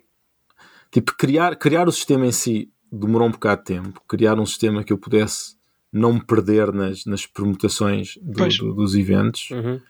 Um, mas uma vez que eu, que eu descobri uma maneira de controlar isto e guiar, foi, foi fácil. Ah, quer dizer, foi fácil, foi manageable. Mas yeah, o QA, isso é interessante. Eu queria escrever um blog post sobre isso, mas não cheguei a escrever sobre. um, porque o QA está habituado a níveis. Tipo, ah, o nível 3 não está a Certo, funcionar, certo. o nível 2 não sei quantos, mas aqui não há níveis. Os níveis são todos o mesmo nível e está tudo misturado. Ah, Exato. Aí é, aí é um bocado por etapas, né? A partir do momento em que eu descobri isto, eu estou a passar à próxima fase. Sim. Mas mesmo assim é difícil de gerir. Depois há aí várias combinações e permutações, ou há várias maneiras Ou, de chegar ou as a um. variações, por exemplo, o QA eles diziam, ah, o jantar está a funcionar. Mas o jantar está a funcionar se tu pegares no copo de água e te levantares a meio da refeição Exato. enquanto o polícia está a chegar, eles, ah, a sério, não sei. E, eles- e outra coisa é que eles nunca saberiam. eu- o, o grande problema foi que eles não sabiam, tipo, às vezes não sabiam se um behavior era um bug ou era de propósito. ah, a mulher pois. deixou de se mexer. E eu, ah, este é de propósito. Não, este é um bug. Ah Pois, pois. ou, ou coisas que possas fazer que não sabiam que seriam possíveis. Ou seja, tive, acabei por escrever um documento gigante a explicar todas as, as- as- tipo, um, um outline ou um, um overview das, das variações de modelos saberem, tipo, por exemplo, o jantar, o que é que eles podem fazer, o- yeah, tipo, os vários momentos, quais são as, as, Todo um as coisas que são possíveis. Para um Sim. time loop de 12 minutos. Yeah. Exatamente. É, Mas é, é engraçado porque pá, depois falei com alguns amigos meus que, que acabaram de que também acabaram o jogo e hum, estava-lhes a contar mais ou menos o que, que eu tinha feito e eles depois contaram as experiências deles. E uma das coisas, por exemplo, que foi um bocado diferente, mini spoiler, ah, foi a maneira de provar ah, à mulher como é que nós estávamos no time loop. E eu Uhum. disse: Ah, eu fui buscar eh, o presente e mostrei a cena estava lá Yeah. dentro. E um amigo meu disse-me: tipo, Ah, olha, usei o rádio e o rádio antes de começar a música lá um- uma previsão do tempo e podes usar isso. E Eu, Ei, é que cena. Sim. E, e é interessante ver essas variações ah, no jogo. Uhum. Yeah. Exatamente, tens várias, várias opções e, e o que é interessante é que lá está, tu próprio eh, vais aprendendo eh, e, todo o processo é mesmo é, é uma aprendizagem, tu vai, Sim, vais sim, sim. percebendo à medida que, que vais andando os caminhos e se fizeres isto vai dar aquilo, eh, mas depois não corre bem, então percebes, ok, então vou até ali, mas depois não posso continuar por este caminho, tenho que ir por outro lado, porque senão vai acontecer outra vez aquilo e isso é muito interessante. E a, a tal frustração que, que falávamos também antes. Ah, eu genuinamente, genuinamente tive que puxar de um bloco de notas. Não há muitos jogos que eu faça isso. Sim, para tirar o ia do mesmo. telefone, quantos de vocês é que um, foram ver guias online Não. Eu, eu não fui, Foi, mas foi. eu fiquei empancado. Eu vou dizer um sítio onde fiquei empancado, mas isso foi. mas acho que, acho que foi uma distração. Que foi. Eu não tinha visto a fotografia no frigorífico. Ah, ok. Pronto. Ah, ok, E então, então tive que repetir vários loops até descobrir. Sim, Essa tava- fotografia, yeah. Eu- a, fotografia, tipo, a- a- houve pessoal que não conseguia ver. Eu, eu, eu fui descendo a fotografia, descendo, descendo até, até chegar a um ponto que senti que todos os testers, sempre que abriu o frigorífico, o- a fotografia está mais abaixo do congelador Está e as pessoas a- ok. conseguiam ver. Exato, mas lá está, não. Havia sempre alguém que. Ah, eu, eu fui jogar- eu estava a jogar enquanto um amigo meu estava a ver e ele, ele havia coisas que ele dizia tipo, "Epá, olha, eu vou dizer isto porque eu aqui desta parte fiquei gravado bem tempo. E uma, uma que ele me disse foi hum, quando, quando nós, a primeira vez que nós conseguimos que dizemos ao, ao polícia o nome da, da, da ama dele. Uh, depois, i- instintivamente, era o que eu ia fazer e acho que foi o que ele fez também. Nós temos tendência a repetir exatamente os mesmos passos para voltar Yeah, àquela yeah. secção Sim. e, e não é isso que temos que fazer. Agora, não vou dizer o que é, né? Por, Sim, ah, claro, Se claro. calhar não, não jogaram, mas Yeah, houve um lado do jogo que, tipo, se calhar por causa da, da minha geração, porque eu- estes, estes, tipo Monkey Island e Day of the Tentacle, tipo, tu, tu recebias os jogos que os teus amigos te davam em floppy disks certo. e, e sei lá, eu, eu pessoalmente eu ficava preso, ficava preso num nível durante três meses até alguém na tua turma ter Sim. jogado ao jogo, Ter ou ter jogado lido depois. um Ah, guia sim, sim. e te dizer, ah, tens que ir buscar isto. Uhum. Eu sempre gostei desse aspecto e, e com o Sim. 12 Minutes estava à espera de ter esse, esse género de diálogo online, mas, Uhum. mas estamos numa geração onde as pessoas ficam presas mais do que 5 minutos. E, e Ficam furiosas. deixam. É. Sim. É, isso em parte é, é pela maneira como os jogos da feitos. Sim. estão feitos hoje em dia. Assim, ah, eu estava a comentar isso com um amigo meu que hoje em dia as pessoas não conseguem acabar um jogo se não tiverem um marker no mapa a dizer onde é que têm que ir ou Sim. um objetivo que Não conseguem consigam ir no menu. É recompensa imediata e tudo. Uhum. Sim, sim. É, exato, exato. É, Eu aqui, por exemplo, eu, eu tive dois momentos, dois loops em que eu estava a pensar, ok, fixe, finalmente eh, isto está a acabar bem e ele vai ficar bem e depois, pumba, volta outra vez ao início. Mas o que é que falta fazer? O que é que falta encontrar aqui? E pá, isso está, está muito fixe porque tu percebes que, ok, apesar daquilo poder ser um final, mas não é o final que, que, neste caso que tu querias, não é? Para a história, é apenas um final possível, mas ainda não é isto, ainda vais conseguir eh, fazer algo mais e chegar e descobrir eh, algo que ainda te falta descobrir. E, e isso é Mas, mas fixe. é, é engraçado tocar nisso porque lá está, tanto a personagem vai aprendendo eh, após cada loop, como tu também vais aprendendo, o jogador, Uhum. não é? e, e ganhas mais informação e é assim que, vais, que, se que se vai desenrolando o, o jogo. Yeah, Um, Tal e qual. yeah. E, Luís, deixa-me só perguntar também, há pouco falavas eh, no aspecto cinematográfico do, do jogo, que, que tem claramente, mas há aqui um elemento também muito cinematográfico que são, eh, é o cast, Sim. não é? Eh, As vozes. As vozes que, que, que conseguiste reunir aqui para o jogo. Portanto, Estamos a falar apenas de três personagens, mas tens aqui logo três pessoas muito fortes, William Dafoe, Daisy Ridley e James McAvoy. Como é que tu chegaste a estes três talentos? Ah, isso foi um longo processo. Tipo, durante muito tempo o jogo. Não, eu nunca tinha pensado em ter voice acting, porque é, é, é muito mais trabalho. Um, mas chegou uma altura em que o jogo estava num estado em que nos começámos a questionar: tipo, será que gravar vozes para este jogo ah, ia, ia melhorar a experiência? Será que vale a pena o esforço? Uhum. Um, e fizemos uns testes em LA, arranjámos uns, uns atores locais, trouxemos para o estúdio, fizemos um tipo um pessoal todo sentado, demos uns quantos scripts só para ver como é que seria ouvir os personagens um, e ficámos espantados como a profundidade que trazia, especialmente como não vemos a cara dos personagens, trazia uma dimensão e e, e aí apercebemos tipo o jogo depende muito de tu ah, de tu te importares com o destino dos personagens e, e os vires como pessoas e as vozes traziam isso então ah, quando vimos isso começámos a, a ver e ah, será que conseguimos encontrar talento que seja interessado no projeto Um, e, e existiu, tipo, começámos a enviar a- lá está a fazer casting, a procurar quem é que dentro dos atores que nós achamos que, que poderiam fazer o papel do personagem, quais é que estariam interessados e disponíveis e, e tivemos a sorte que estes três eh, gigantes de Hollywood estavam interessados em, em participar no projeto. E, e a, a Ana Purna ajudou nesse processo, eh, correto? Eu, eu sei que Ah, exato, que- muito, muito, muito. Tipo, a Sim. Ana Purna tem o lado, tem os contactos todos de, de, de fazer o, tipo, o processo em si, de, de casting e de, e de enviar os pedidos e, e os pacotes que envias para os atores e as conversas Uhum. e isso tudo. um, seria acho que teria sido impossível se não tivesse, Se não tivesse feito eles. parceria com a Annapurna. Eu lembro-me de, um, de um exemplo semelhante quando foi, foi o Sayonara Wild Arts que tiveram a Queen Latifah também a narrar, a narrar o jogo e, e penso Uhum. que também tenham sido eles a, a porque também eles, eles explicaram o jogo a, a conseguir a Latifah para o jogo, foi muito fixe também. Um, Yeah, yeah, todos os jogos, o Maquette também tem. Acho que eles Pois. o, o grande começo foi com o, o, o jogo do Sam Barlow. Ele fez o. Como é que se chama? O Telling Lies. ah, Uhum. ah, Onde ele, ele. E esse aí foi filmado, foi filmado e, e, e voice. E acho que aí começaram a abrir a porta do lado. Porque a Annapurna Interactive e a Annapurna Pictures têm os dois um. sim. Ah, yeah, ah, falarem uma com a outra e, e trabalharem juntas para, para, para conseguirmos estes resultados. E, e a entrada do, uh, deles no, no jogo, do, do Willem Dafoe, Daisy Ridley e James McAvoy, uh, deu outra visibilidade ao jogo, se calhar, ou, pelo menos um, aumentou as expectativas. Como é que geriste essas, uh, essa pressão, entre aspas, se calhar, uh, dizendo assim, uh, depois do Ah. anúncio? acho que eu não, acho, acho que ajudou. Tipo, nós, nós quando vimos que era uma experiência, tipo, o meu objetivo sempre foi criar uma, uma experiência cinematográfica, sem ter que estar a ver um filme. Logo, estes atores quase que ajudam a, a vender o produto de, de- de- do que é que estamos a tentar fazer aqui. Tipo, Agora não há dúvida que é tentar ser um filme porque temos estes atores. Um, não, desculpa lá, estou a ouvir um teclado aí.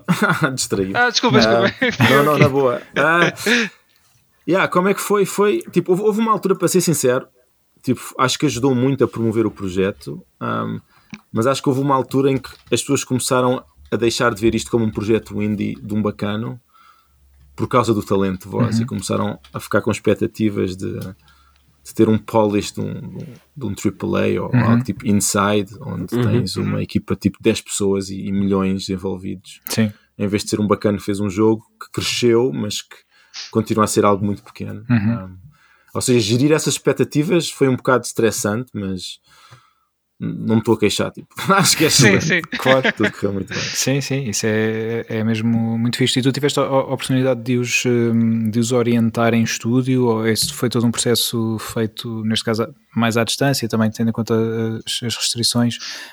Hum, não, não tiveste a oportunidade de trabalhar diretamente com eles? Recebeste só os áudios Ah. já gravados?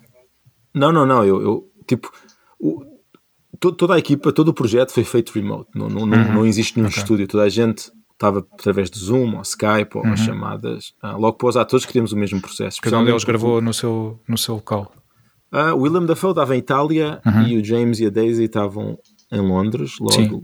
a Daisy e o James foram para um estúdio em Londres e o Willem Dafoe um estúdio em Itália e fazíamos um zoom entre os três. Ok, Ah, fixe. eu dire... yeah, eu, eu, eu fiz a direção de tudo, ah, ou seja, comecei a trabalhar com eles em table reads ao início, falar sobre os personagens, ah, garantir que os três tinham uma química para tipo, bouncing de diálogos, perceber a, a complexidade dos personagens e depois já foram, foram várias sessões ao longo de um mês e meio, ah, umas 10 ou umas 12 sessões da- com espaços para podermos fazíamos tipo umas 3, 4 sessões, metemos o material no jogo, eu testava o jogo e nas sessões seguintes fazíamos alterações baseado no, no, no, no- no material que recebíamos e, e por aí fora. Mas já, eu, eu, eu dirigi os três atores Ah, ao longo de todo o processo. Isso é, isso é Mas não em pessoa, exato, tudo Zoom. Uhum. Um, yeah, foi excelente. Aliás, eu, aí é que está, tipo, é interessante porque mesmo no for motion capture, Uhum. ao início eu estava a fazer à distância, que o estúdio de mocap era em Seattle, e depois fizemos duas sessões em pessoa. um, e eu gostei de estar em pessoa para ver os atores, mas estar à distância dá-me um controle de, de diretor, onde posso ter os meus documentos, posso ter o Unity aberto com, o- com o apartamento e o layout. um, e depois para voice acting decidimos que fazia muito mais jeito estarmos todos distantes, porque podíamos, tipo, literalmente tínhamos o. A equipa toda, cada pessoa estava no seu computador e tínhamos acesso a este material e, e podíamos ter discussões muito mais complexas do que se estivéssemos num, Pessoalmente. em pessoa. Mas eu adorava ter estado pessoalmente com ele. Sim, Sim, mas olha, quem sabe no, numa próxima ah, oportunidade, sei lá, um dia lanças o jogo em formato físico e fazem um evento de lançamento ou algo do género e, e Yeah, todos. Outra coisa foi, foi a pandemia também. Não? Tipo, Claro. Isto foi, dire... foi exatamente a meio da, do pico da pandemia Uhum. que, que fizemos as gravações.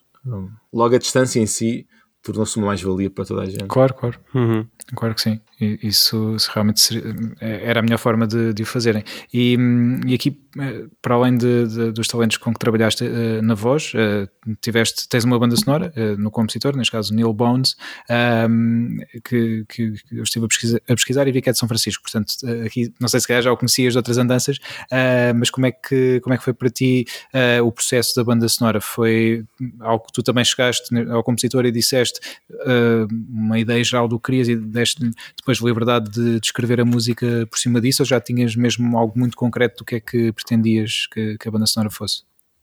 Ahm, foi um processo foi muito orgânico e ao longo de vários anos. Ahm, ao início, o que eu fazia, que é o que faço normalmente com, com, com, com protótipos, foi simplesmente fui buscar músicas que, de filmes ou de, ou de séries de televisão, ou quer que seja, que eu sentia que preenchia os momentos.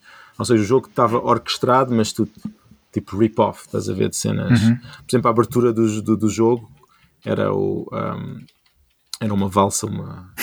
tipo a valsa que está no, no, no Eyes Wide Shut. Ou seja, eu sabia a ideia do que é que eu queria, mas não exatamente a execução. Um, Ok. depois, em termos de compositores, uh, originalmente comecei a contactar, tipo, eu vou a vários eventos internacionais de, de game developers, como GDC, Indicate, etc. E, e aí existe muito networking. Eu Falei com, com uns quantos compositores, uh, mas a cena que eu me apercebi foi que, pelo menos na indústria dos jogos, os compositores trazem já a sua o seu estilo, ou, como como um artista, tipo, Ok. ah, eu Sim, desenho, eu desenho estilizado, eu desenho isto. Um, e o Neil Bones foi o, era um amigo de um amigo em São Francisco que tinha zero experiência em jogos, nunca trabalhou em jogos até este projeto, um, mas tinha um background de jazz clássico, ou seja, ele tinha um, tipo, consegue tocar qualquer instrumento, compor super versátil e, e foi a única pessoa com quem eu me podia sentar e podíamos falar sobre ter conversas sobre se cada personagem fosse um instrumento, qual é que seria, É um, muito fixe. que, que género de emoções é que estamos a tentar com e, e foi uma das minhas partes mais, mais tipo já estou há anos na indústria, mas foi uma foi completamente novo. A gente sentava-se e como ele estava em São Francisco podíamos estar fisicamente juntos e, e- e estava a compor live, tipo eu dizia-lhe, por exemplo, ok, temos, vamos ter o jantar, mas o jantar ah, tu já viveste o jantar 10 vezes e estás prestes a dizer isto, ou seja, que tal, o que é que seria a música? Ou fazer experiências, tipo, originalmente tinha, eu tinha a ideia que cada personagem seria um instrumento e quando eles estão juntos, estes instrumentos iam fazer uma, uma composição juntos. Ah, mas rapidamente vimos que isso não, não funcionava. mas este processo de, de tentar coisas foi. ah, acho que só funcionaria com alguém muito aberto, com, como o Neil Bond. Uhum. É, é e acaba por ser um bocado eh, o que acontece no jogo, não é? É uma pessoa tenta um- uma vez, faz um loop, depois tudo de outra maneira. Uma boa analogia assim. Yeah, yeah, um bocado. E, Sim. Yeah, e ao mesmo mudar de instrumentos, não sei se tipo. Há coisas muito subtis que fizemos, onde cada personagem Uhum. tem a sua. Tem a sua melodia, o seu leitmotiv, Uhum. mas depois também há uma evolução do- dos instrumentos, onde começamos com violinos Sim. e, e, e à medida que a história se abre, começamos a introduzir pianos. Ou, ou, por exemplo, nessa volta do início, quando o jogo abre, um, contamos a história toda com instrumentos. Um, é um bocado a ideia, ou seja, a melodia está um bocado a contar os beats da narrativa Sim. em termos. um, Na verdade, é muito interessante, sim. Sim, sim. Ah, já agora, deixa-me voltar um bocadinho atrás. Ah, ah, eh, desculpa, vou ser muito rápido. Eh, Sim. Só, queria só É, aqui para concluirmos a questão da banda sonora. Se eh, eu queria mesmo perguntar isto, porque eu, eu tenho um gosto particular por bandas sonoras e queria perguntar se há algum plano, se puderes falar sobre isso, obviamente, de editar esta banda sonora em formato físico. Ah, yeah, já falámos sobre isso, fazer tipo um, um, um vinil ou uma cena Sim. assim do género. Um, a Napurna colabora muito com o I Am 8-Bit, que Sim, fazem sim. muitas coisas físicas. Já temos falado sobre isso. Um, temos que ver os números e os interesses e o interesse. Ah, Tens aqui um, pelo mas- menos. Mas se houver. ah, yeah, ainda, ainda não vi os números de vendas, tipo, porque a, venda, tipo, a banda sonora está em todo lado, Uhum. incluindo tipo Steam para comprar, etc. Eu Spotify. vou, eu vou comprar no Bandcamp. Ah. Aliás, já comprei, porque isto já, já foi para o ar depois da entrevista, porque vamos ter o Bandcamp Friday agora na sexta-feira e vou comprar nessa altura porque pronto, aí 100% do, do income vai para, para o autor, neste caso. Exato, Por isso exato. vou, vou aproveitar a sexta-feira para, para, para comprar lá. Fixe. Muito Yeah. Ou seja, se, só- se houver, se houver interesse, acho que vamos faríamos um, um- uma OST Uhum. Em formato físico. Fixe, Muito fixe. fixe. Então depois avisa, se faz favor. Ok. Boa, desculpa, Wilson. Não, eh, eu ia, ia regressar um bocadinho mais atrás, um um bocadinho, se calhar a favor, bem mais atrás. Eh, tu começaste este, este projeto enquanto ainda estavas a, a trabalhar no The Witness, não foi? Ahm, tu na altura eras, eras artist, certo? Exato, eu esperei que terminasse. Eu, exato, eu comecei a trabalhar, yeah, comecei a trabalhar em tempo livre durante o, o, o The Witness.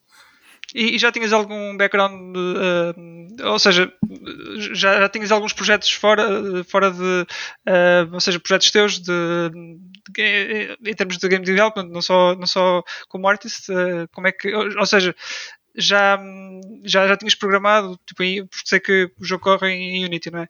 Já, já tinhas experiência na- nessa altura? Não, Como é que. um, não, não, eu, minha- o meu percurso na indústria foi sempre como artista. um, até o 12 Minutes, onde enquanto trabalhava, tipo, eu trabalhei em companhias tipo Ubisoft, Rockstar, antes de Certo. trabalhar no, no The Witness, e durante esses estúdios, um, tipo, nunca me imaginei a programar. A minha ideia era: se eu quero fazer um jogo, tenho que arranjar uma equipa. Então, constantemente tentei arranjar pessoas para que quisessem colaborar comigo no projeto, mas é muito difícil arranjar alguém que, que programa o dia todo e ao fim do Pois. dia vai querer programar, especialmente para um, para um projeto do, do outro bacana. Um, e foi, ah, foi durante o The Witness que eu me apercebi, ok, se eu quero realmente criar isto, tenho de aprender a programar. Um, e aí comecei a aprender devagarinho para Sim. poder fazer o jogo. E depois, a- a- com o passar do- dos anos, foste tendo cada vez mais colaboração, não é? Porque Passou, acabou por ser um projeto mais, ainda mais, mais gente, não é? Yeah, não em termos de programação, eu programei o, Sim. em termos de porting houve ajuda, mas e aliás, isso foi um, algo que eu, que eu espero não fazer esse erro de novo, onde como eu programei tudo, tornei-me um bottleneck a meio do projeto. Ou seja, temos animadores a fazer animação, mas a implementação tem que ser eu a fazer. Temos o, Pois. Ok, o Neil ok. Bones a fazer a música, mas sou eu que tenho que implementar todos os sistemas de música. Um, e yeah, mas já agora aprendi para não, não voltar a fazer o mesmo, cair na Sim, mesma sim. armadilha. Olha, estás aqui a falar também com, com, com malta da programação. Só, só front-end, no meu caso. Exato. Mas sim. O Wilson é, é. E o Nuno também, também tem o, o seu know-how. É, uns Eu- toques aqui e ali, mas nada de Eu mais. fui só para Pascal há muitos anos e já não me lembro de nada. Por isso, já, já lá vai. Ahm, olha, e, e, hum, o processo de. Portanto, tu, tu começaste a trabalhar no jogo, mas houve uma altura em que tiveste que encontrar um parceiro, neste caso um publisher, não é? Ah, para, para assegurares o, que o jogo ia acontecer e ia ser lançado em, em diversas plataformas. Co- como é que como é que foi todo este processo? Viste muitas opções? Eh, ficaste logo eh, interessado aqui neste caso a Annapurna? Eh, f- foi logo um- uma escolha óbvia? Como, como é que foi todo, todo esse processo? Ah, foi um processo super longo. Ahm, por causa da minha experiência, eu sempre tive uma, tipo, uma... Especialmente, tipo, quando, quando, quando entrei no mundo dos indies, existe uma... Muitos publishers, especialmente, tipo, yeah, não sei qual... se dou uma resposta longa ou curta, mas pronto, o processo foi de... À vontade, à Para vontade, estás à à vontade. Tipo, existe, existe a minha opinião e o processo, mas eu, eu vou-me limitar ao processo. O processo foi, um, foi fazer. O, o, o, que eu, o, que eu, o que eu queria evitar era uma situação que acontece com, com, com 90% dos índices que eu, que eu conheço.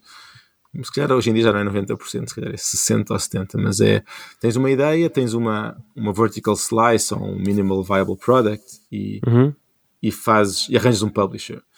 Mas depois, quando sentas para, para trabalhar no jogo, apercebes-te que tens muitas questões que não, não respondeste, mas agora estás, tens dinheiro a vir, tens uma equipa, tens um, um calendário, mas se calhar a tua ideia que funciona em dois níveis não funciona em dez níveis e de repente tens que fazer mudanças e é, e é super estressante. Tipo, criatividade não funciona com a pressão Pois. financeira. E eu queria evitar isso a todos os custos. E, por isso o que eu fiz foi, foi, foi muito relaxado. Fiz o, trabalhei no protótipo durante o meu tempo livre. Quando o protótipo, ahm, quando claramente tipo, amigos e game developers achavam que tinha potencial, ah, fui a eventos tipo Indicate, PAX East Uhum. e, e começou a criar um, um, efeito bola de neve onde sim repórteres começaram a falar do jogo, submeti para o IGF em 2015, ou o que é que foi, e ganhou, foi nomeado para, para o Sumas McNally, que é tipo o Grand Prize do.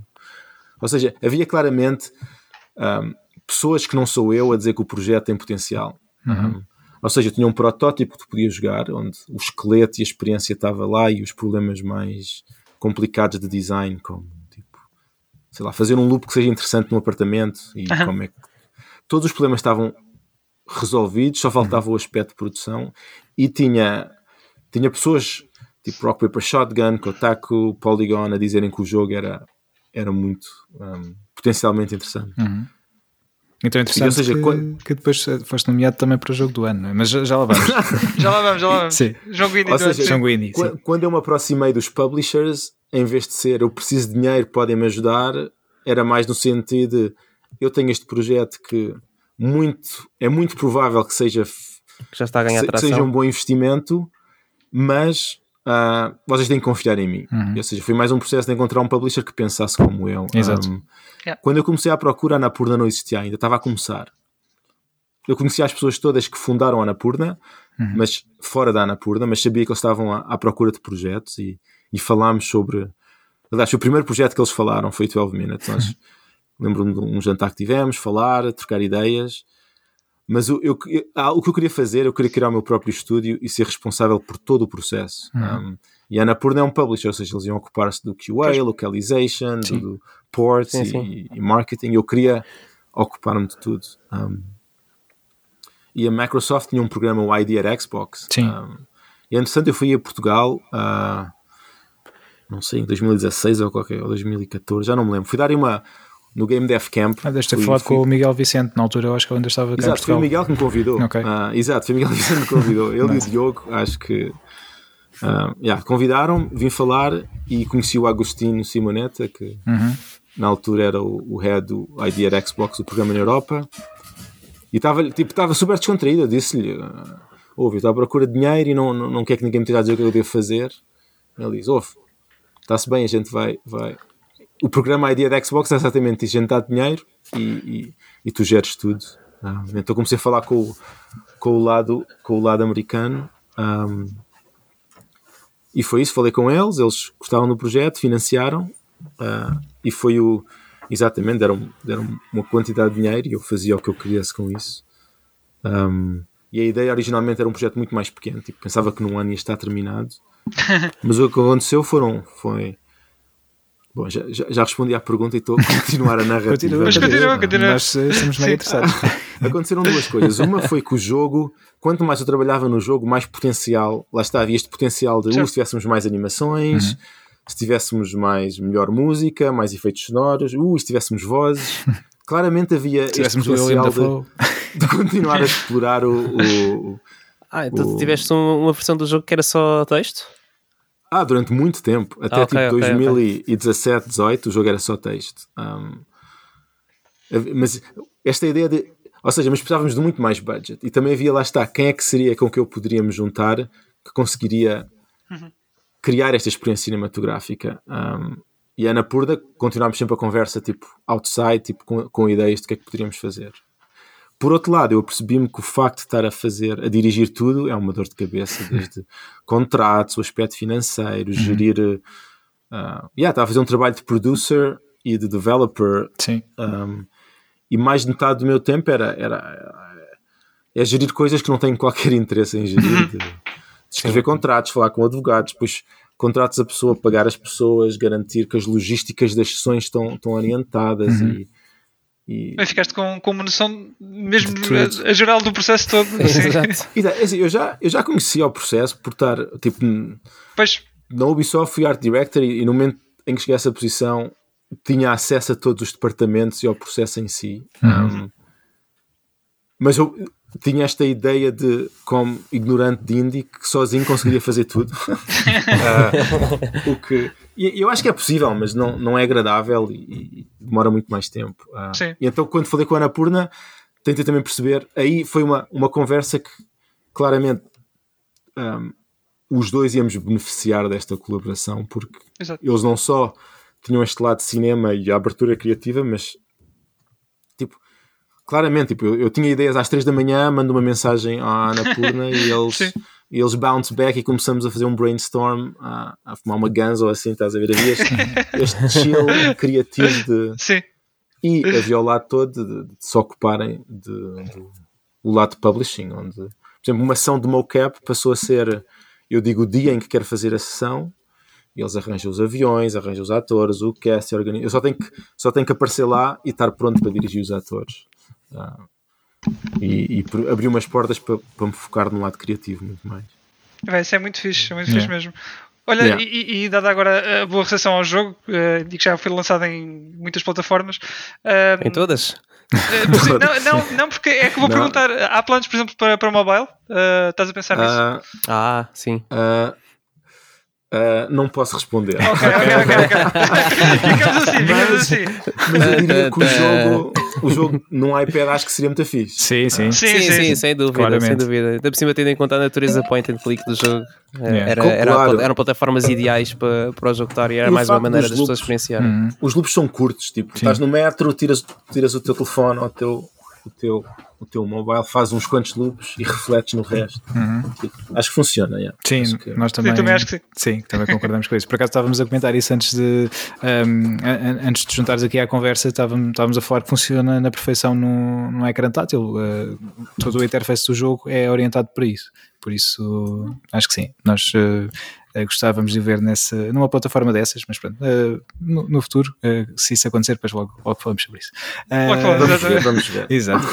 Olha, e passando aqui, eh, já tínhamos falado há pouco sobre a, a nomeação para melhor jogo indie no, no Game Awards eh, 2021. Como, como é que foi receber essa, essa nomeação, essa notícia? Ah, foi, foi marado, não, não, não, não estava à espera, sinceramente não. De- desde o início, desde que foi estranho, porque tipo, tivemos o, tivemos o Kojima com a tweet a dizer que gostava do jogo, me surpreendeu. Grande Tens aqui o maior fã de Kojima do mundo, que é o Nuno. havia, havia este contraste entre. Lá está, tipo, eu, eu, eu acho que o jogo foi, teve, foi, foi, sucedeu neste aspecto de, de- de gerar conversa e discussão sobre o que é que está a passar. Um, É. Mas tanto tínhamos pessoas que adoravam o jogo, como pessoas que, que, que gostavam muito de refilar sobre, sobre coisas que não estão politicamente corretas. No... Acho que faz parte desta geração também. Sim, é, sim. Logo, Sim. e, e- awards é sempre aquela coisa que tu não sabes, existe muita hum, política por trás dos awards. Sim. Aham. Mas já, gostei, é, claro, nomeações é. Quer dizer que há, há pessoas na indústria que, que, Que valoriza o teu trabalho. é? se- exato, que sentem que o jogo ressonou com eles e que sentem que vale a pena. Um, já, foi excelente, gostei muito. E ao Game Awards ser nomeado, não. Foste lá, estiveste na, na cerimónia? Ah, não, fui convidado, claro. Ah, Estava a pensar ir, mas. ah, yeah, uma longa história porque é que acabei por não ir. Mas, Ok. ah, Ok. Foi, é- foi em que sítio? É Seattle? Não. Foi em Los Angeles. LA, ok. Mas eu estava no Canadá na altura Uhum. e tinha acabado de fazer umas quantas viagens e não Pois. não estava com paciência para, Uhum. para voar. Sim, e hoje em dia também com, com os processos de restrições e tudo mais, também Exato, o processo é mais complicado. Isso tudo. Yeah, yeah. Testar e testar. E, e, Sim. e aí, para esse evento eles tinham uma quantidade de testes ridículos. De, de- Pois, pois. E há vários developers que não, não foram por Pois. causa disso. Porque ah, os requerimentos. de- Yeah. Sim, mas eh, E- foste nomeado e foste falado, e isso, isso é, é muito importante também. É verdade, é Yeah. verdade, sem dúvida. Olha, e, e agora, eh, isto falando assim de forma muito abrangente, eh, no futuro pretendes criar um jogo noutro, noutro género ou este tipo de experiência mais cinematográfica, digamos assim, eh, que mais te chama a atenção? Ahm, isso é uma pergunta muito interessante porque eu estou agora. tipo, antes da chamada, estava aqui a trabalhar num protótipo, numa ideia. Ahm, eu acho que Vamos ter novidades em primeira mão, é isso? eu acho que em termos pessoais, eu, eu- por exemplo, quanto- o The Witness, não sei se vocês jogaram ao, ao The Witness. Sim. Eu joguei, Sim, mas sim. não acabei. O, yeah, completamente compreensível. Ah, o The Witness tipo, tem, tem um lado que eu acho que, em termos de design, o Jonathan Blow tem um. um- é um gênio, para mim é um gênio. Um, mas tem um lado muito cold, estás a ver? Um lado muito quase robótico, uma máquina de programação. Um, Muito e eu- matemático, não é? Exato. Eu, eu acho que pessoalmente eu estou muito atraído pelas emoções e pelo. Lá está, os Prince of Persia e o, e o tipo Shadow of the Colossus, provavelmente Uhum. os meus jogos favoritos. Yeah, muito fixe. Gosto de ação, gosto de emoções. um, como é que isso traduz em gameplay ou, ou experiência que eu queira fazer, não sei. Tipo, no- o 12 Minutes, uma coisa que é interessante é que eu, eu detesto jogos de. Detesto a ideia de escrever, de trabalhar num jogo com diálogo. Ah, e o 12 Minutes está cheio de diálogo. Tem eu, mundial. eu nunca queria fazer o diálogo para esse jogo, mas apercebi-me que este jogo só funcionava com diálogo. Tinha que haver conversas, mas a ideia de estás a dizer o que é que os personagens vão dizer uns aos outros ahm, não. É um, é um género de, de- interação que é complicada porque eu estou a dizer o que é que. Eu estou a escolher o que é que tu vais dizer. Tu não podes muito bem exprimir. Tipo, imagina que queres dizer uma coisa e eu não pus essa opção e depois ficas frustrado, mas se eu estou todas Pois. a das opções do mundo, não, ias ter um milhão de opções. ahm. Ou seja, eu gosto de narrativas, gosto de personagens, gosto de histórias, mas em que formato é que isso se vai refletir no, num jogo, não sei. Ah, e estou já com ideias. As ideias em que eu trabalhei a seguir a, a acabar o 12 Minutes eram muito uma continuação. Uhum. Ah, e ainda acho que umas quantas delas talvez vá, vá, vá continuar a explorar, mas há outras ideias que eu gostava de explorar que, que têm, acho que evocam emoções de uma maneira diferente. Sei que isto Ok. é boeda vago, mas Não, não, muito bem, muito bem. Sim, também não podes entrar em muitos detalhes, Perfeitamente. compreendemos. Sim. Olha, e agora tens, de certa forma, também aquela pressão de, eh, como um artista, não é? Lança um primeiro álbum que é um sucesso, o segundo álbum é, é sempre mais, mais complicado, porque tens, tens sempre essa- a pressão do primeiro álbum por trás. Ahm, lá está, agora não podes entrar em muitos detalhes, mas eh, pronto, esperamos que o teu segundo álbum eh, volte, volte a ser um sucesso e, e cá estamos à espera dele com, com muita ansiedade para, para, para jogar o, o novo jogo eh, powered by, produced by, eh, eh, coded by, tudo by Luís António, por isso.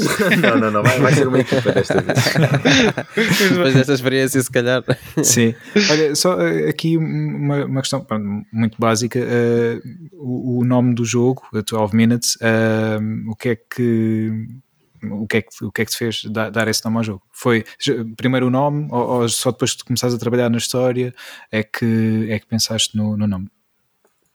Ah, o jogo não tinha nome durante, quer dizer, tinha um nome para, para eu poder dizer às pessoas do- sobre o projeto, ah, mas o nome oficial foi, foi a primeira vez que eu tive que fui mostrar a um evento e no evento tens que escolher o nome do projeto ah, e o loop na altura tinha tipo uns 10 ou uns, uns 11 minutos. Eu pensei em termos simbólicos, o 12 funciona, Uhum. ah, então chamei-lhe 12 minutos Ok. ah, e eventualmente fez todo o sentido. Sim. Ah, yeah.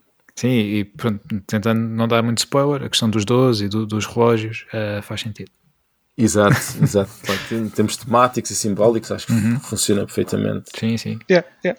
Sem dúvida. Hum, olha, e pensas, eh, pronto, estás, estás fora de, aqui do nosso Portugal, eh, tens planos para, para o regresso e, e trabalhares eh, aqui nos próximos projetos ou continuares eh, eh, fora a fazer o teu, teu trabalho? Ah, não, tenho, tenho planos. Tipo, acho que em termos de financiamento ahm, e, de, e de certo ah, conhecimento, quero. Tipo, eu sempre senti que, tipo, apesar de eu estar em São Francisco, lá está, hum, tipo, a Porting Team está em South Africa, o, o, o Mocap era em Seattle, os atores estavam na Europa, Uhum. tipo, toda a equipa é internacional. Ah, eu gosto muito disso porque me permite viajar, mas não tenho um desejo de querer voltar a Portugal e criar um estúdio português. Ah, um plano, aliás, está, estou a planear ir aí no verão Uhum. e já tenho começado a falar com alguns developers e programadores e tentar ver quem é, que, quem é que estaria interessado ou como é que seria possível fazer algo. Acho que não seria o formato clássico de ter um, um estúdio ah, e, e ter pessoas que vêm ao estúdio, seria algo mais remote, Uhum. mais orgânico. Ah, mas gostava, gostava não só de, de, de- de criar um produto em Portugal, mas ahm, até partilhar o conhecimento, tipo, Sim. como é que eu posso ajudar com o que eu aprendi e os contactos que tenho para, Olha, e para era, ajudar era a indústria que, que portuguesa a com, crescer. Era aí que, que íamos com a nossa última pergunta, que era se tinhas alguns conselhos para, para developers jovens que queiram seguir esta área. Ahm, conselhos. ahm, Não Yeah, que eu fazer acho tudo sozinho. Se calhar. É assim, dep- depende do nível de conhecimento. Se, se alguém sair da escola que, que quer fazer jogos, acho que devias ahm, ou arranjar emprego numa companhia de jogos para ver como é que a, salsicha é feita, o processo é, ou se queres, se queres viver o processo por ti mesmo, fazer algo o mais pequeno possível, porque acho que um lado de game development que é esquecido é o tens todo o QA, o, e o playtesting e o, e o marketing e, e só, só fazer um produto que alguém possa jogar, mesmo que seja um jogo terrível, só o Sim. processo de saber fazer uma build, fazer um jogo que tenha menus, navegar, uh, meter isto numa store, todos Uhum. os dealing com a store, o marketing e o- Uhum. e, o testar o projeto, só isso, esquecendo o conteúdo, é já uma, É. uma odisseia. Pois. Já, pois. compreender esse processo, uh, ou juntar-te a uma equipa e, e ser uma parte desse processo. Sim, agora Um, porque estás a falar nisso, eh, desculpa interromper só, só muito rápido. Eu lembro-me, eu vi o documentário Indie Game The Movie ah, e, e eles falam Yeah. o Super Meat Boy. ah, acho que atrasou-se muitíssimo. ah, está disponível na, na store da, da Xbox e eles estavam-se a passar ah, todo o seu trabalho e chega ao dia de lançamento e o jogo não está. Ah, portanto, é isso que dizes, todo esse stress, até o simples processo de, de ter o jogo disponível na store é, pronto, é uma gestão Ah, de stress. Esse ainda é, esse ainda é mais de local, não só a localização, mas todos os ratings para todos os países. Uhum. Nós, no Ah, lançamento pois. do Switch, não sei se vocês viram que o 12 Minutes na Europa veio tipo duas semanas mais tarde do que no resto do mundo por causa de Na classificação. lá, cenas de burocracia. Que, que se tens um producer é Pois. mais fácil do que tu mesmo de, de estar a gerir isto tudo. Um, o outro advice, se calhar teria mais dois, se calhar um, não sei. Um, acho, que- acho que os videojogos, de todas as indústrias que eu tenho conhecimento, acho que são. É uma das indústrias onde tens que fazer muitas coisas diferentes. Tipo, um, se estiveres numa empresa grande, podes te especializar, tipo, fazer armaduras para personagens, Uhum. mas quando és indie, tens que. Tu és um developer, tipo, se tu pensas que é só um artista, esquece. Tipo, no, no, The Witness eu estava a fazer, fiz os trailers, fiz o website, aprendi a Ei, fazer ok. websites. um, estás a saltar do que é necessário fazer para, para fazer o projeto um, Uhum. acontecer. Ou seja, existe um estar confortável no, no, no unknown. Tipo, Sim. acho que fazer jogos é um constante processo de não fazeres ide- não teres ideia do que é que estás a fazer. Quer dizer, na vida, acho que a vida em geral é um bocado É um isso. bocado assim, sim. Mas estar confortável com isso, tipo, Exato. em vez de estar estressado que, que as coisas não estão a correr como tu queres, simplesmente estar, a, estar em paz com isso para, para teres uma cabeça clara para poderes resolver os, Uhum. os desafios que vais, que vais ter, que vão ser muitos. Sim. Yeah.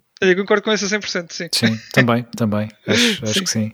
Pá, e acho que se, se decides vir para cá, acho que a nossa indústria, que é muito pequenina, eh, tem, tem muito a ganhar com isso também e, e muitos projetos poderão vir daí, desse, de- de- desse estúdio que possas vir a criar e, e com, com uma forma de funcionar muito, muito particular e, e com um pensamento também muito à frente. Lá está, nós precisamos de, de ideias e por vezes ahm, aqui, aqui dentro estamos muito fechados e quando temos alguém que foi lá fora e que volta e traz eh, esta abertura de mente que, que tu já tens, obviamente a experiência que tens uh, noutros estúdios e agora com, com o teu próprio projeto, acho que, acho que sim. A nossa indústria de videojogos tem muito a ganhar, a ganhar com isso, sem dúvida. É verdade. Muito Olha. bem, malta. Querem fazer mais alguma pergunta? Eu tenho uma pergunta para fazer. Chuta. Mais Então, uma. chuta. Vamos isso. Aquele, aquele, aquele tapete do The Shining foi intencional, não foi? Ah, foi ou não foi? foi? Foi literalmente, tipo, eu lembro que originalmente o jogo começava dentro do apartamento, Ah, Uhum. mas depois apercebi-me que muitas pessoas era frustrante começarem o, o primeiro loop e não fazem ideia de como controlar o personagem, então eu decidi adicionar um que é, vais começar no elevador, tutorial. exato, que é, que é o corredor, Uhum. e tinha que meter uma carpete. um, e lá está, comecei à procura de carpetes e, e a do Shining estava lá e metia temporariamente.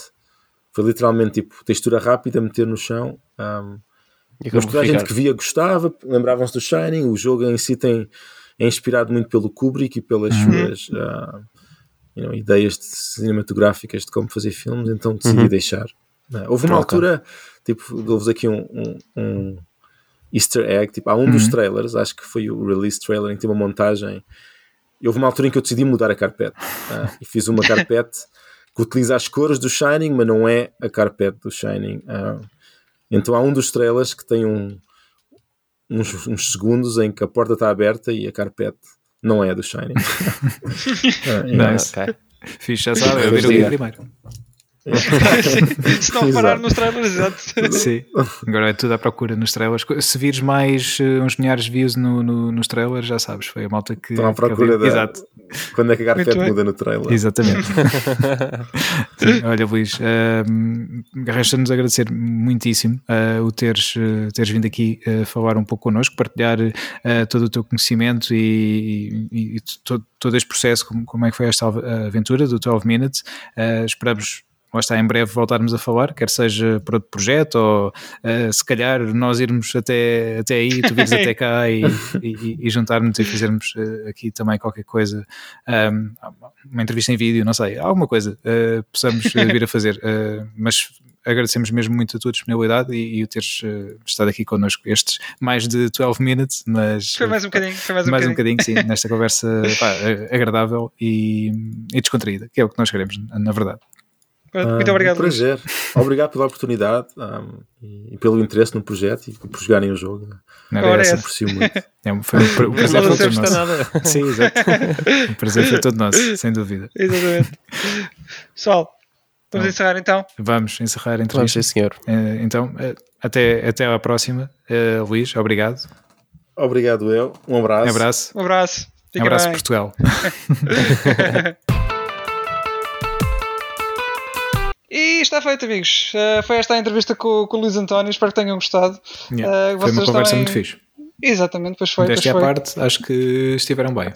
Sim. Eh, Tivemos todos bem. Tivemos todos bem. Sim, Exatamente. e o Luís também. E mais uma vez, obrigado ao Luís por, por ter aceito este convite e ter, ter Isso vindo mesmo. até cá falar um bocadinho connosco.